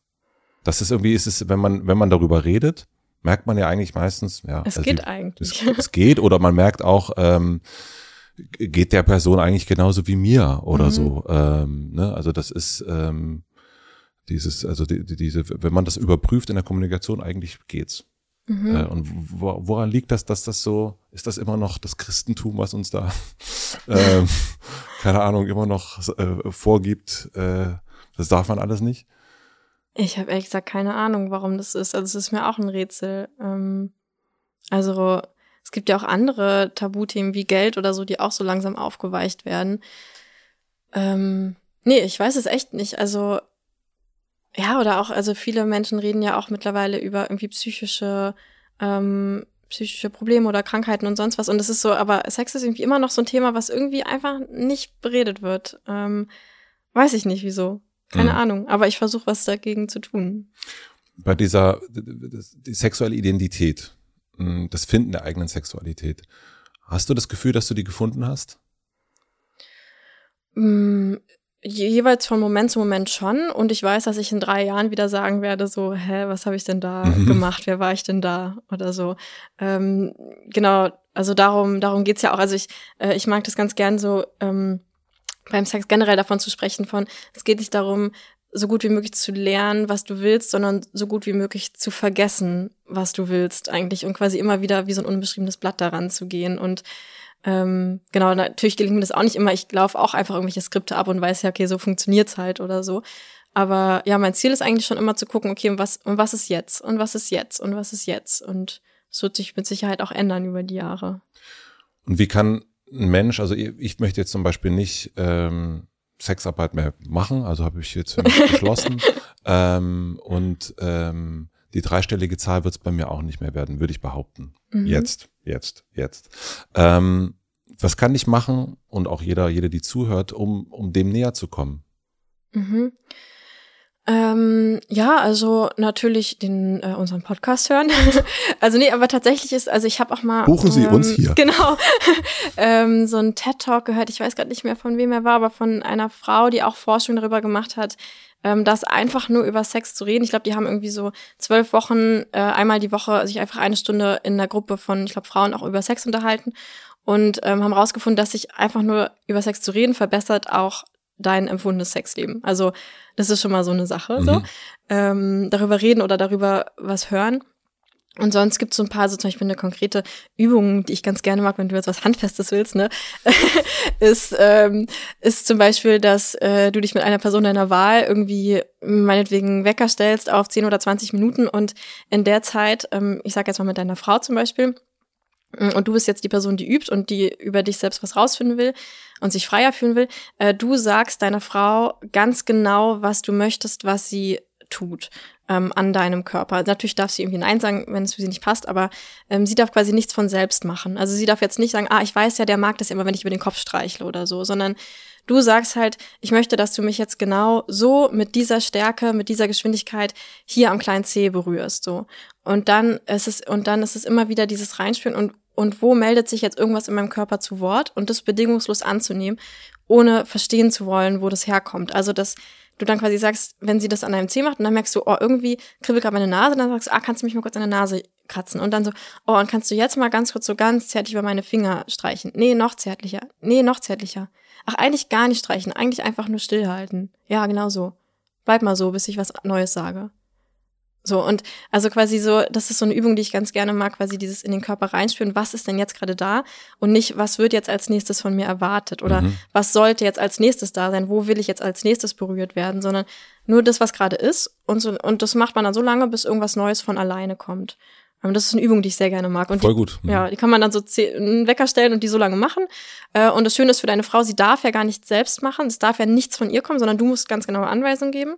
Das heißt, sie kann auch nicht versagen, weil das ist ja oft das, was wir so als Angst haben. Ne? Wenn ich jemandem ein schönes Gefühl machen will, dann habe ich halt Angst, irgendwas falsch zu machen oder so. Aber es kommt quasi nicht von ihr, sondern das heißt, du musst dir auch keine Sorgen machen, dass deine Frau jetzt Angst hat zu versagen. Das heißt, du musst dann auch nicht rumstöhnen und sagen, oh, es machst du so toll, weil das ist ja eh nicht sie, mhm. sondern du bist ja der, der es macht. Äh, genau, also es ist so eine Übung, die ich ganz schön finde, die viele Sachen auflöst, die man, glaube ich, sonst so im Kopf hat, wenn man an Sex, wenn man Sex macht oder mhm. so.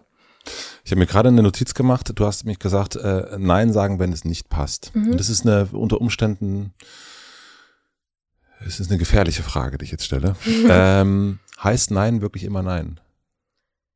Kannst du es konkretisieren, die Frage? Mm, naja, also ein Nein, äh, nee, eigentlich nicht. Meinst du, ob es akzeptiert wird oder ob? Nee, eigentlich die Frage, also so dieses, also du hast erst von dem Tempel of Lust oder Lusttempel mhm. gesprochen, sozusagen, und eine große Freiheit und ein und so weiter und so fort. Und ähm, gibt ja den Ausspruch No means no. Mhm. Aber ist es wirklich so? Also so, du, du als eine sehr erfahrene Sexarbeiterin ähm, heißt Nein wirklich immer Nein. Das ist ja auch mhm. sozusagen, wenn wir an deinen Vater denken, hm, ähm, der alles hinterfragt hat, mhm. hinterfrage ich das gerade. Ähm, ja, interessante Frage, ähm, wo man natürlich auch viele falsche Sachen zu sagen kann. Also ich würde sagen, ein Nein heißt in dem Moment immer Nein und es kann natürlich später noch zu einem Ja werden. Ähm, was ich interessant finde oder mich oft frage, ist dieses Thema Grenzen und Grenzen schon ähm, prä, wie sagt man, also schon im Vorhinein, bevor ich sie gehört habe, schon versuchen, nicht zu übertreten. Also ne, dieses ganze, was ich sehr gerne mache, aber dieses ganze ständige Konsens abfragen, dieses darf ich dich hier berühren, darf ich dich umarmen, darf ich dies, darf ich das, ähm, genau, äh, geht ja immer davon aus, dass alles, was nicht ein direktes Ja ist, erstmal ein Nein ist, was vielleicht auch schöne Möglichkeiten wegnimmt, die sonst irgendwie da sein könnten. Ähm, aber wenn mir jemand sagt, das möchte ich nicht, dann heißt es für mich ganz klar, das möchte ich nicht. Ähm, und dann kann ich fragen, mh, mm, wa warum nicht? Was hindert dich daran, das gerade zu wollen? Gibt es irgendwas, was ich dafür tun kann? Ähm, genau, weil klar, viele Menschen sagen irgendwie, ich möchte nicht, dass du mich oral befriedigst und was dahinter steht ist, ähm, ich denke, ich stinke oder also ich denke, das ist eklig, äh, ich mhm. denke, das willst du gerade gar nicht oder so und dann ist es ähm, ist es ein Nein, was in dem Moment auch stimmt und gleichzeitig ähm, ist dahinter vielleicht eine Sehnsucht, dass es zu einem Ja wird und dann würde ich die Person unterstützen, zu diesem Ja zu finden. Mhm. Genau, aber erstmal ist für mich Nein, Nein, auch wenn es ein jetzt gerade noch Nein ist. Mhm. Ist das so das, was du im Kopf hattest? Oder hast nee, ich hatte, nee, ich hatte gar nichts mhm. im Kopf, weil es ist, also es ist ja auch ähm, ähm, eben die Möglichkeit, das, das zu hinterfragen. Also hier auch, ne, für mich, also zu sagen, okay, da gibt es jetzt, ähm, da gibt es so Sätze, da gibt es so Annahmen, die man mhm. so hat, über sich selbst, über den Partner, die Partnerin und eben auch über solche Sätze. Mhm. Ähm, und das, ähm, Und ich glaube auch, dass Nein Nein heißt, aber stimmt das immer? Also mhm. wenn, wenn wir sozusagen im Hinterfragen sind. Ja. Ähm, und ähm, deswegen äh, deine Antwort macht Sinn. Natürlich gibt's ja als auch kein richtig oder falsch. Mhm. Ja, also kann ja nicht ja. sagen, das stimmt und das äh, oder das stimmt nicht. Ja. Das ist jetzt erstmal nur ein ein Angebot, äh, ja. was du ja auch machst und was ich auch so wahrnehme. Und ähm, und das hört sich jetzt erst einmal sinnvoll an. Ja. Aber ich finde das ja auch das schön. Ich mache den Podcast jetzt werde ich auch noch eine Weile machen. Ja. Das, es wird jetzt zu dieser Folge bestimmt einige äh, Menschen geben, die dazu was sagen und wahrscheinlich auch sagen, das ist ja totaler Quatsch, mhm. den er oder sie da gesagt hat. Täter, Opfer und so weiter, kann ich mir, kann ich mir jetzt ja, schon ja, ausrechnen, Fall, ähm, ähm, dass das Menschen richtig, richtig äh, gar nicht so sehen. Und ich, das ist da nur, kann ich nur sagen, Einladung, lass uns drüber reden. Ja. Ähm, Perspektiven angucken, finde ich gut. Ja. So. Äh, ich glaube, was, was ich zu dem Thema vielleicht noch sagen will mit dem, mit dem Nein, also was ich schon auch äh, lehre oder was meine Idee ist, ist, dass ähm, ich statt einem Nein immer ähm, versuche, für mich selbst das Ja zu finden. Also wenn du sagst, hey, hast du Lust auf das und ich spüre dazu Nein, dass ich dann eher gucke, worauf habe ich denn stattdessen Lust, weil das ja auch mir mhm. selbst beibringt, in meinen Körper reinzuspüren und zu, ne, also erstmal zu spüren, nee, will ich nicht, ist sehr einfach, aber eigentlich geht's ja darum, was will ich denn so. Und ähm, deswegen genau das das versuche ich schon mit diesem heißt Nein immer Nein. Ich würde eher sagen nee, Nein ist im besten Fall eher ein Ja zu was anderem. Und wenn mich halt jemand fragt, hey, hast du Lust gerade richtig ins Gesicht geschlagen zu werden? Und dann spüre ich dazu Nein, dann sage ich nee, ich hätte gerade irgendwie eher Lust richtig auf den Oberschenkel gespankt zu werden mit einer Peitsche oder so. Und ähm, dass man quasi eher guckt, was ist so dieses Ja hinter diesem Nein, damit ein Nein nicht so, so eine Grenze schafft, sondern eher so, der Einstieg in so ein Gespräch als so, so ein äh, Ausrufezeichen da steht. Ja. ja. Vielleicht ist auch, weil wir erst darüber geredet haben, ist mir gerade gekommen, äh, warum gibt's da so eine Scham, darüber mhm. zu reden.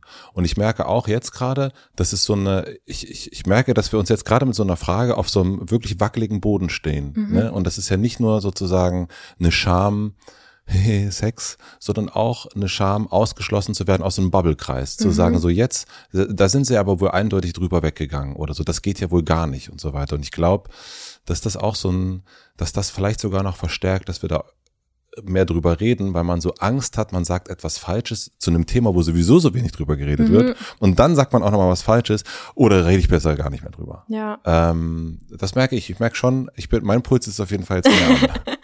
also genau, ich glaube, das ist ja überhaupt das also das ist ja, worum Scham geht, dass ich Angst habe, alleine zu sein und ausgestoßen zu werden.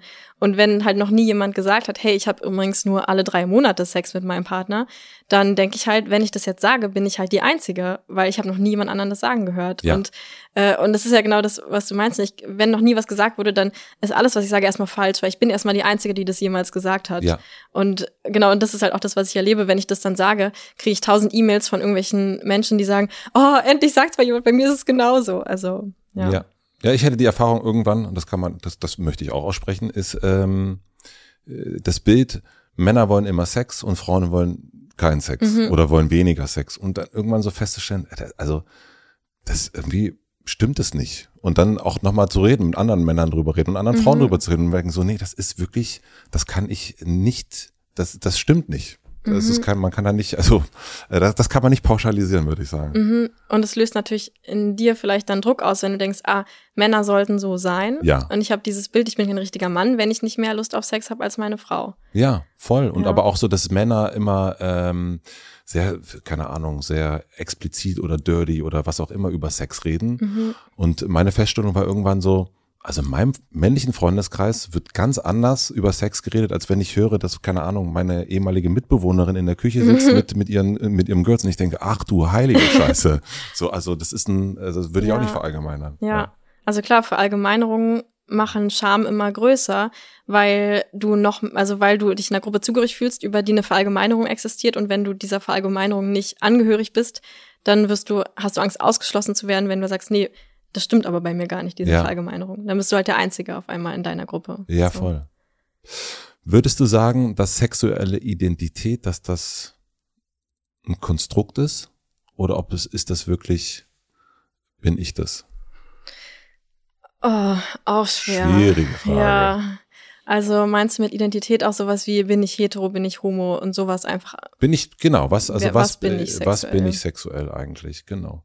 Ja, Gut, auch die Frage, was bedeutet. Bin ich auch nicht. Ja, oder was ist ein Konstrukt auch, ne? Äh, ist ja auch gar nicht so klar. Also ähm, ist es echt, obwohl es nicht zu 100 Prozent aus mir selbst mhm. entspringt, mhm. aber trotzdem ja. jetzt gerade da ist, mhm. so wie es ist. Äh, ja.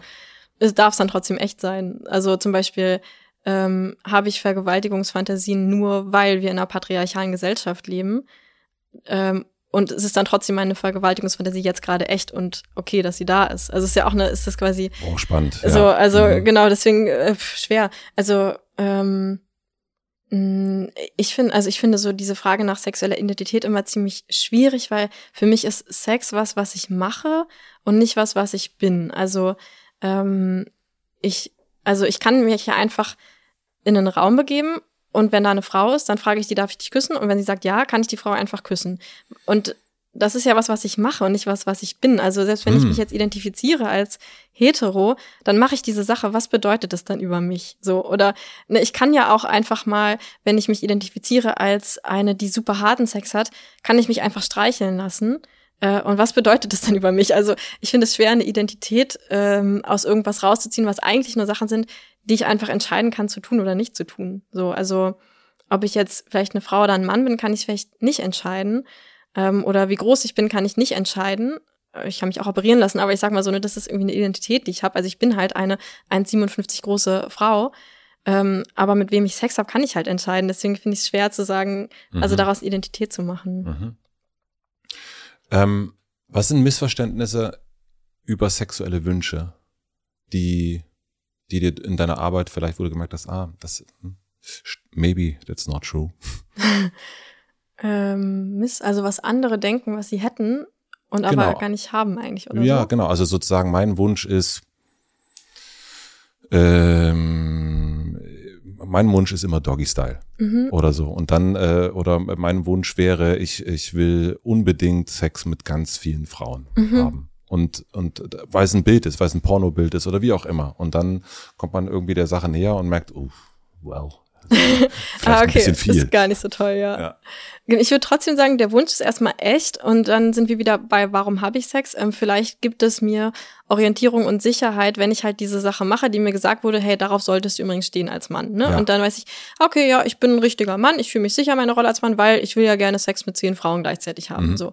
Und dann mhm. habe ich das halt, dann ist der Wunsch auch echt und der kommt aus einem Bedürfnis von hm, Sicherheit, Klarheit, Orientierung, Zugehörigkeit, wie auch immer. Ähm, ob der dann noch tatsächlich einer ist, der mich antörnt, das ist natürlich dann eine andere Frage. Vielleicht muss es aber auch gar nicht sein. Also vielleicht muss auch nicht jeder sexuelle Wunsch mich antören, sondern kann halt auch andere Bedürfnisse erfüllen. Also zum Beispiel? Naja, zum Beispiel sowas, so wie dieses, ah, ich, mm, ich fühle mich jetzt selbst irgendwie besser in meiner Rolle oder so. Als, als, als Mann. Als Mann, oder, genau. Oder als ja. Mhm. Ich finde es, glaube ich, nicht die effektivste Strategie dafür, so, aber wenn es so ist, dann ist es halt so, dann ist der Wunsch ja trotzdem erstmal echt. Ähm, aber ob ich jetzt mal sowas hatte, dass jemand meinte, ich will das mal probieren und dann in dem Moment dachte, oh, nee, ist ja doch ganz schlimm, ähm, hatte ich jetzt Glaube ich noch nicht. Ich glaube schon, dass es viele Menschen gibt, die halt noch nicht wissen, was tatsächlich sexuell für sie gut ist. Also die eben sagen, ich will Doggy-Style, ähm, aber man merkt, die empfinden da gerade keine Lust bei und wissen aber auch noch nicht, wobei sie mehr Lust empfinden mhm. würden. Und ich glaube, dann heißt es halt einfach üben, üben, üben. Übung macht den Meister. Ja, ja auf jeden Fall. Ja. ja. ähm, ist deine, also du, du hast ja erst schon gesagt, du hast, du würdest eigentlich keinen Sex haben, wenn du oder weniger Sex haben, wenn du nicht äh, das beruflich machen würdest. Und nun habe ich aber gehört, es gibt einerseits einen Partner und es gibt aber auch äh, den, den berühmten, äh, jetzt schon äh, alle wollen wissen, wo ist er, ja. den Tempel der Lust. ähm, ah, packen wir alles in die Shownotes. Ähm, oh Gott, oh Gott. Oh Gott, oh Gott, oh Gott. Jetzt. Dann ist nächstes Mal die Matte voll auf dem Tempel der Lust. Du siehst, also das kann man auch nochmal sagen, du bist ja vor allen Dingen hier äh, auf, aufgrund von Kunden von dir. Ja. Also was, was ich, also ist ja auch nochmal, was macht ja auch nochmal ein neues äh, Bild auf. Ja, ja. Ja, ja der meinte irgendwie, äh, geh mal dahin, so ungefähr. Ja. geh mal dahin, geh mal dahin. Äh, Hotel Matze Hörer ja. gehen äh, und äh, so gemeinsame Kunden. Ja, ja. ja. Amazon. Kunden kauften, Kunden kauften auch. Ja.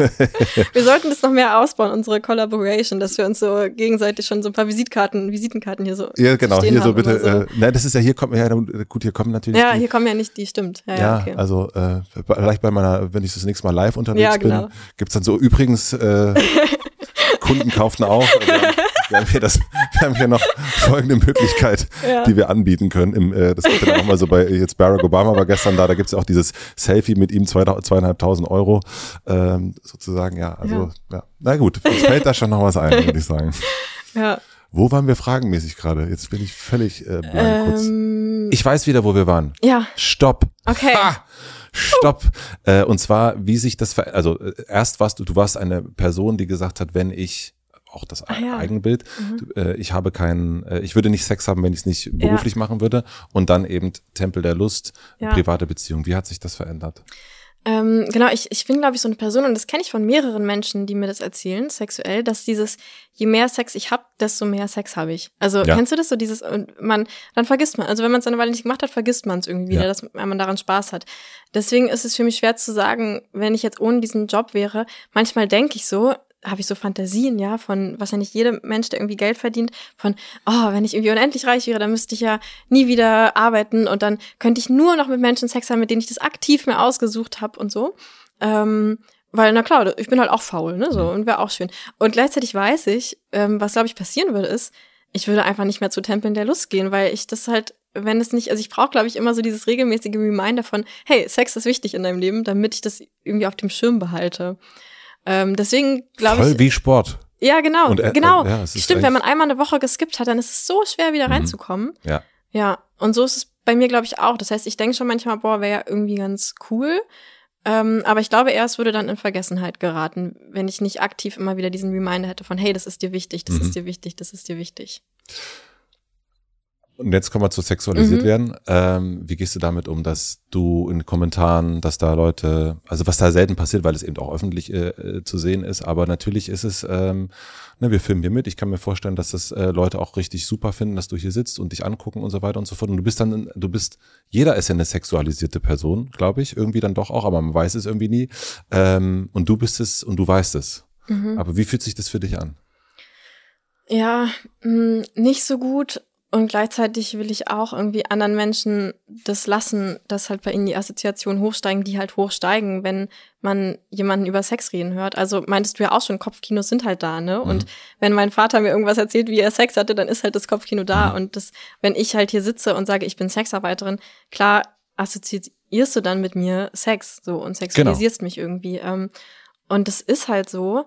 Und gleichzeitig ähm, finde ich es nicht, nicht toll. Also ich finde es toll, in einem, mh, wenn ich jetzt einfach als Sexarbeiterin gebucht werde, ist meine Dienstleistung sexualisiert zu werden und der Person ist bewusst, ähm, dass sie mir dafür einen Gegenwert geben muss, also nämlich Geld in dem Fall. Mm, Was aber oft passiert ist, zum Beispiel, dass ich den Podcast mache. Den Podcast mache ich eher, äh, oder jetzt auch das hier sitze, aus einer Motivation von Aufklärung, ähm, Entstigmatisierung und nicht, ähm, nicht gerade, weil ich als sexuelles Objekt gesehen werden will, was ich in meinem Beruf schon will, also in der Sexarbeit schon will. Ähm, und dann ist es halt so ein, ja, fühlt sich wie so ein bisschen unkonsensual an, weil jemand bekommt was von mir, was ich eigentlich gerade gar nicht geben will. So. Ja. Also es ist, es ist tricky. Ich kann nicht sagen, wie ich damit umgehe, weil ich merke, es ist mir unangenehm. Also es ist mir auch unangenehm, wenn ich, äh, früher habe ich noch den Fehler gemacht, mal einem Uber-Fahrer zu sagen, der mich nachts vom Hotel abgeholt hat, nach Hause gebracht hat. Und er hat gefragt, was, was hast du gerade gemacht? Und ich habe gesagt, ja, ich habe gerade gearbeitet. Ähm, und der mich dann nach Hause gefahren hat und dann noch gefragt hat, ob wir jetzt nicht noch hinter dem Busch fahren können und wenn ich doch eh irgendwie so viel Lust auf Sex habe, ob ich nicht ihm noch einen blasen kann. So, das ist, ist mir total unangenehm.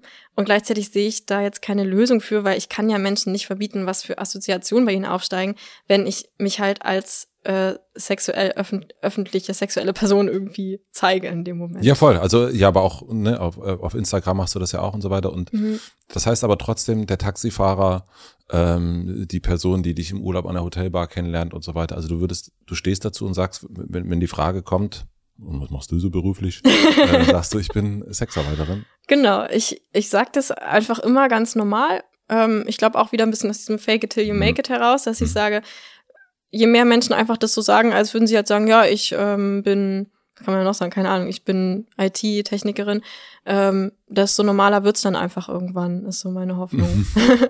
Und dann gucken Leute vielleicht so ein bisschen komisch, aber das ist doch immer ganz süß, wenn man halt, wenn ich das halt einfach so sage, ja, ich bin Sexarbeiterin, dann sieht man immer, dass Menschen so kurz so, so das Gesicht so, ne? äh, Aber dass sie dann sich auch nicht trauen, das jetzt so, dann, dann, also die reißen noch nicht die Augen auf, weil ich glaube, die denken so, hä, sie hat das gerade so gesagt, als wäre das ganz normal. Und dann versuchen die das auch so cool zu spielen. So, ah, okay. Ja. Das ist irgendwie ganz süß, ja, genau. Ah ja, okay, ja. Ah, okay. Ah, okay. ähm, jetzt muss ich mal auf meinen Zettel gucken. Ich habe noch, was habe ich noch für Fragen hier stehen? Ähm, Ist deine sexuelle Offenheit auch ein Akt der Rebellion? Ja, auf jeden Fall. Gegen was? Ähm, mm, ja, gegen dieses Tabu. Also genau, Menschen reden irgendwie nicht so über Sex und deswegen mache ich es halt gerade, Mhm. um zu rebellieren. Genau, da ist auch wieder die Frage, wie, wie selbstbestimmt ist das? Ne? Es wirkt erstmal so wie, oh toll, du traust dich das zu machen. Und gleichzeitig, ja, habe ich halt so einen Charakter, der irgendwie halt immer die Sachen machen will, die verboten sind. So, ich habe auch einen Motorradführerschein gemacht, weil mein Papa immer meinte, das darfst du auf gar keinen Fall. Und halt so, ähm, genau, ja, so bin ich halt irgendwie, das sind halt Sachen, die mir Spaß machen, wenn ich irgendwie rebellieren kann ähm, und Sachen dadurch aufbrechen kann, Tabus dadurch aufbrechen kann. Ähm, ja. Ähm, jetzt habe ich dir ja schon erzählt, ich habe einen zehnjährigen Sohn und irgendwann in ein paar in, in, in, in naher Zukunft wird das Thema natürlich auch äh, größer werden, Sexualität.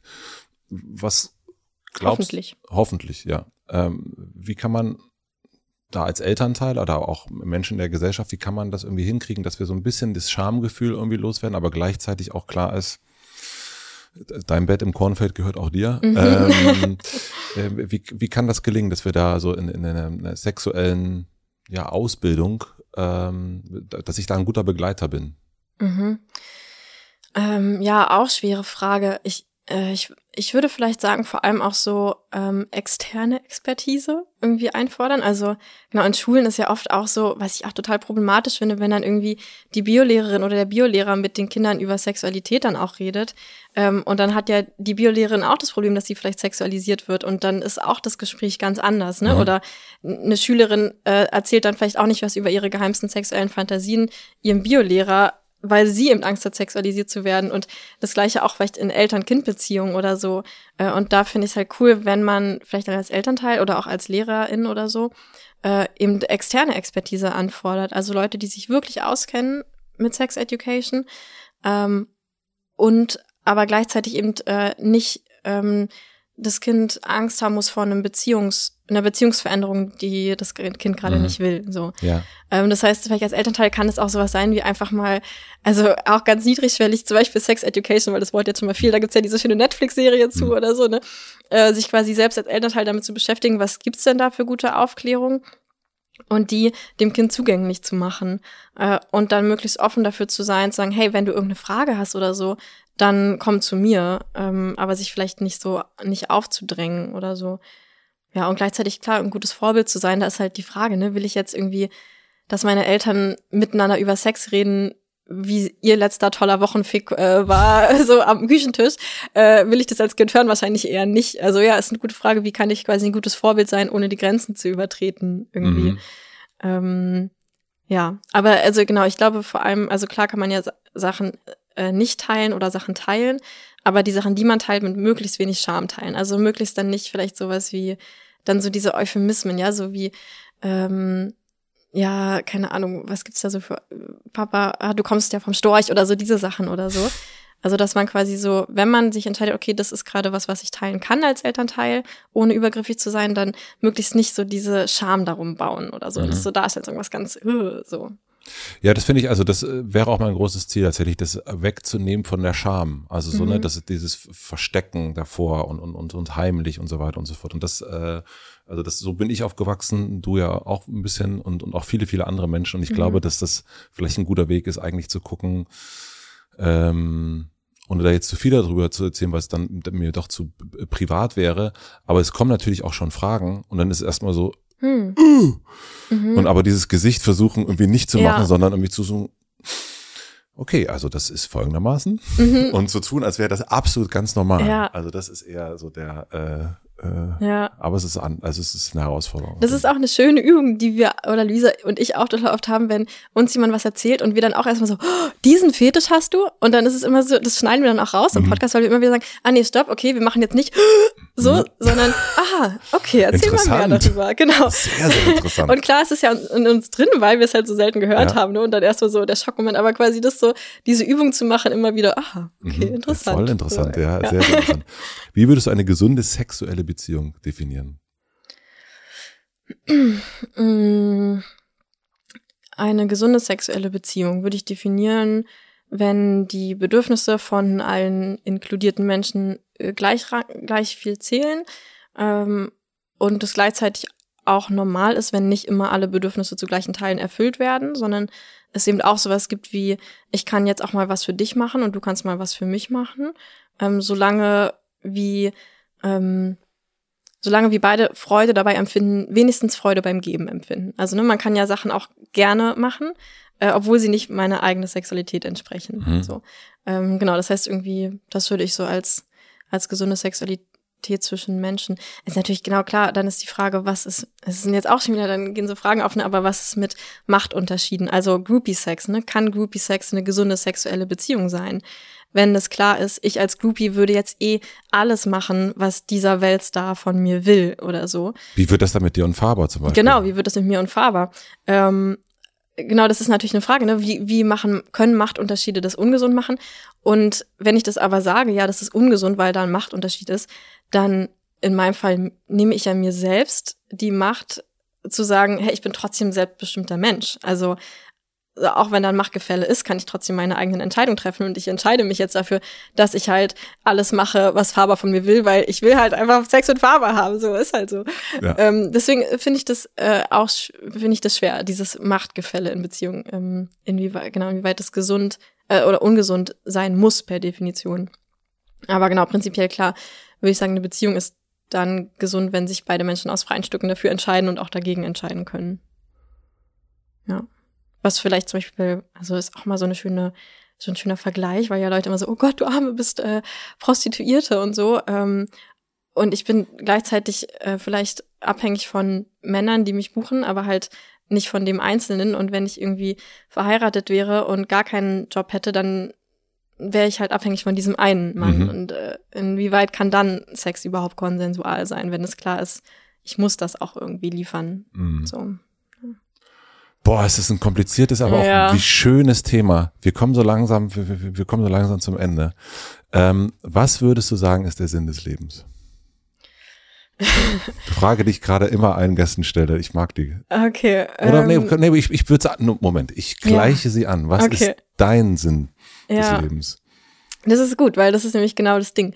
Also ich bin nämlich so ein Mensch, ähm, mein Sinn des Lebens, und ich weiß auch nicht, äh, wie gesund es ist oder so, aber ist, möglichst viele verrückte Sachen von meiner Bucketlist zu streichen und irgendwie so möglichst viel mitzunehmen oder so. Weil ich, also ich habe mir tatsächlich mal lange darüber Gedanken gemacht, ähm, auch so gerade als theoretische Physikerin, wo man dann auch irgendwie dann über, ne, und was ist mit Gott und so, äh, und dachte irgendwann, okay, es, es kann per Definition, per Logik keinen größeren Sinn geben für mein Leben, weil es gibt immer irgendwas, wo es aufhört. Also ähm, wenn der Sinn ist, dass Menschen glücklich sind, dann ist davon der Sinn, dass die Welt irgendwie gesund ist, dann ist davon vielleicht der Sinn, dass das Universum gesund ist oder so, aber irgendwo muss Stopp sein. Also irgendwann gibt es keinen größeren Sinn mehr. Das heißt, dann kollabiert ja alles in sich zusammen. So, weil wenn es nicht irgendwo so einen großen Endsinn gibt, also vielleicht, dass Gott glücklich ist mit unserer Welt, aber was kommt danach Gott? Warum muss Gott überhaupt glücklich sein? Also genau, das heißt, ich habe irgendwann mal so entschieden, okay, es kann gar keinen Sinn geben. Ähm, das heißt, der einzige Sinn, den es geben kann, ist, dass ich einfach möglichst viel Fun habe und genau, und da, genau, das ist halt die Sache klar. Ich habe zum Beispiel ziemlich viel Spaß, wenn ich beitrage zum Leben von anderen. Das macht mich, macht mich auch glücklich so. Und deswegen mache ich das dann auch. Äh, nicht unbedingt, weil ich sage, es hat jetzt einen größeren Sinn, sondern weil es mich halt erfüllt. Äh, die letzten drei Fragen. Ähm, was lernst du gerade, was du noch nicht so gut kannst? Mm, ich bin ja gerade in der Sexual- und Paartherapie-Ausbildung. Ich glaube natürlich, dass ich einiges davon schon sehr gut kann. Ganz arrogant, wie ich bin. Aber ähm, ich, ich hoffe, ich lerne da ähm, noch besser Muster zu sehen und irgendwie Menschen unterstützen zu können. Also nicht nur Menschen Empathie geben zu können und sie so da sein lassen zu können, wie sie gerade sind, sondern auch unterstützen zu können, ähm, weiterzukommen. Mhm. Ja, bisher kann ich sehr gut Menschen einfach so anerkennen, wie sie jetzt gerade sind, was ja oft dann dazu führt, dass Menschen weiterkommen. Aber irgendwie würde ich gerne noch so einen Ticken mehr wissen, ah, wie kann ich Menschen unterstützen, weiterzukommen. Ich frage gerne nach Buchtipps. Ähm, wir haben zumindest ein, ein, äh, filmmäßig sind wir uns, äh, sind wir auf einer Wellenlänge, haben beide zu Come On, Come On geweint, mhm. äh, wie wir vorher schon erfahren haben. Ähm, was, welches Buch würdest du allen, die jetzt zuhören, ähm, empfehlen? Ähm, boah, ich lese, äh, ich lese sehr gern Bücher, deswegen fällt es mir gerade schwer, so eins rauszupicken. Also an Belletristik äh, liebe ich John Irving. Ich habe mhm. ungefähr, glaube ich, jedes dicke John Irving-Buch der Welt gelesen. Ähm, und ähm, sonst gibt's gerade noch Ah, es ist gerade so schwer, aber es gibt äh, natürlich ein Buch, was ich unbedingt empfehlen würde, aber das würde dann ziemlich einfach machen, mich danach online zu finden mit meiner anderen Persönlichkeit und meiner anderen Existenz, weil das, ja, genau, ah, es ist kompliziert. Äh, lass mich mal kurz nachdenken. Hm, was würde ich noch empfehlen? Es gibt natürlich viele äh, in so sexuelle Richtungen Bücher, die ich empfehlen kann. Ähm, da gibt es zum Beispiel Come As You Are von Emily Nagoski. Ich hoffe, ich habe ihren Namen gerade richtig. Ähm, da gibt es ähm, die sexuellen Fantasien der Frauen, glaube ich, von Nancy Friday, mhm. äh, wo einfach so eine Sammlung von sexuellen Fantasien ist, die mir sehr viel von diesem gegeben hat, ah, alles ist irgendwie okay. okay. Mhm. Auch wenn das Buch an sich äh, sehr fragwürdige ähm, Teile hat, weil es auch schon sehr, sehr alt ist, ähm, nicht so am, am Geist der Zeit ist, aber trotzdem inspirierend. Ähm, genau, es gibt auch ein Buch, das heißt Urban Tantra, da weiß ich gerade nicht äh, mehr von wem das ist, äh, was ich auch sehr gut finde, weil es da sehr viel geht um irgendwie um dieses alles, was da ist, ist irgendwie okay und sei lebendig und sei in Verbindung und du darfst eh alles und es gibt keine Religion, die dir irgendwas vorschreiben sollte und so. Ja, das sind gerade so Bücher, die mir einfallen. Aber es ist was tut mir gerade so im Herzen weil ich liebe Bücher und ich liebe lesen und ich werde nachher denken, oh Gott, wie, wie, konnte ich nur dieses eine Buch nicht nennen und so. Ja, ja so ist, so es, ist ne? das. Ja. So ist das. Und äh, die letzte Frage, ich habe eine große Plakatwand am Alexanderplatz. Ja. Und du darfst natürlich entscheiden, was dort für alle drauf stehen soll. Ah, ähm, ich glaube, mein Lieblingssatz, der mich am meisten berührt, der ist jetzt halt nicht von mir, ich glaube, der ist von Rumi, ist, jenseits von richtig und falsch gibt es einen Ort und dort treffen wir uns. Ja, und ich glaube, den könnte man ähm, sehr getrost als mein Lebensmotto definieren. Super Satz. Ja. Ja, finde ich auch. Kriege ich gleich eine kleine Gänsehaut. äh, ich habe den Satz nämlich auch lustigerweise äh, durch meinen letzten Gast, Benno Fürmann, äh, äh, kennengelernt. Ach, wirklich? Ja, okay. ja, und das passt jetzt, äh, passt jetzt total gut. Und es war mhm. auch so ein mhm. Satz, wo man so manchmal sitzt, liest man ja so Sätze und denkt oh, mhm. das, wow. Das, und das ist, äh, finde ich, ist der auch voll. Ja. Schön, dass du an diesem Ort warst. Hat sich sehr richtig angefühlt für mich. Ja, Vielen, vielen herzlichen Dank für deine Selbsteinladung. oh Gott, wie peinlich.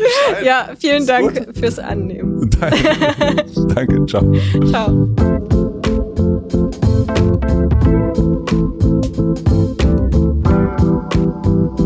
Das war Lenia Solai. Vielen, vielen herzlichen Dank fürs Zuhören.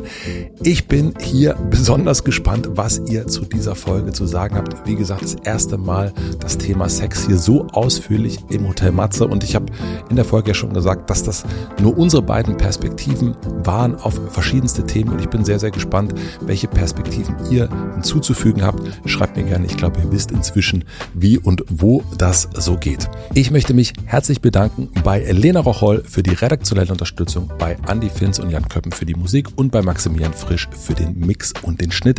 Wir haben diese Folge mal wieder komplett mitgefilmt. Das gibt es auf YouTube zu sehen. Und ein kleiner Hinweis noch, einmal pro Woche verschicke ich meinen High Five Newsletter immer am Freitag um 13 Uhr. Da teile ich fünf Dinge, die mich in der aktuellen Woche so begeistert haben. Zum Beispiel Podcasts, Filme, Serien, Bücher oder ein Zitat, über das ich gestolpert bin. Und ich schreibe auch über das, was mich aktuell so beschäftigt. Den Link zur Anmeldung vom vom High Five Newsletter findet ihr wie alle anderen Links auch in den Shownotes. Ich freue mich, wenn wir uns hier wieder hören. Bis dahin, ich wünsche euch noch einen schönen Tag, eine gute Nacht. Euer Matze.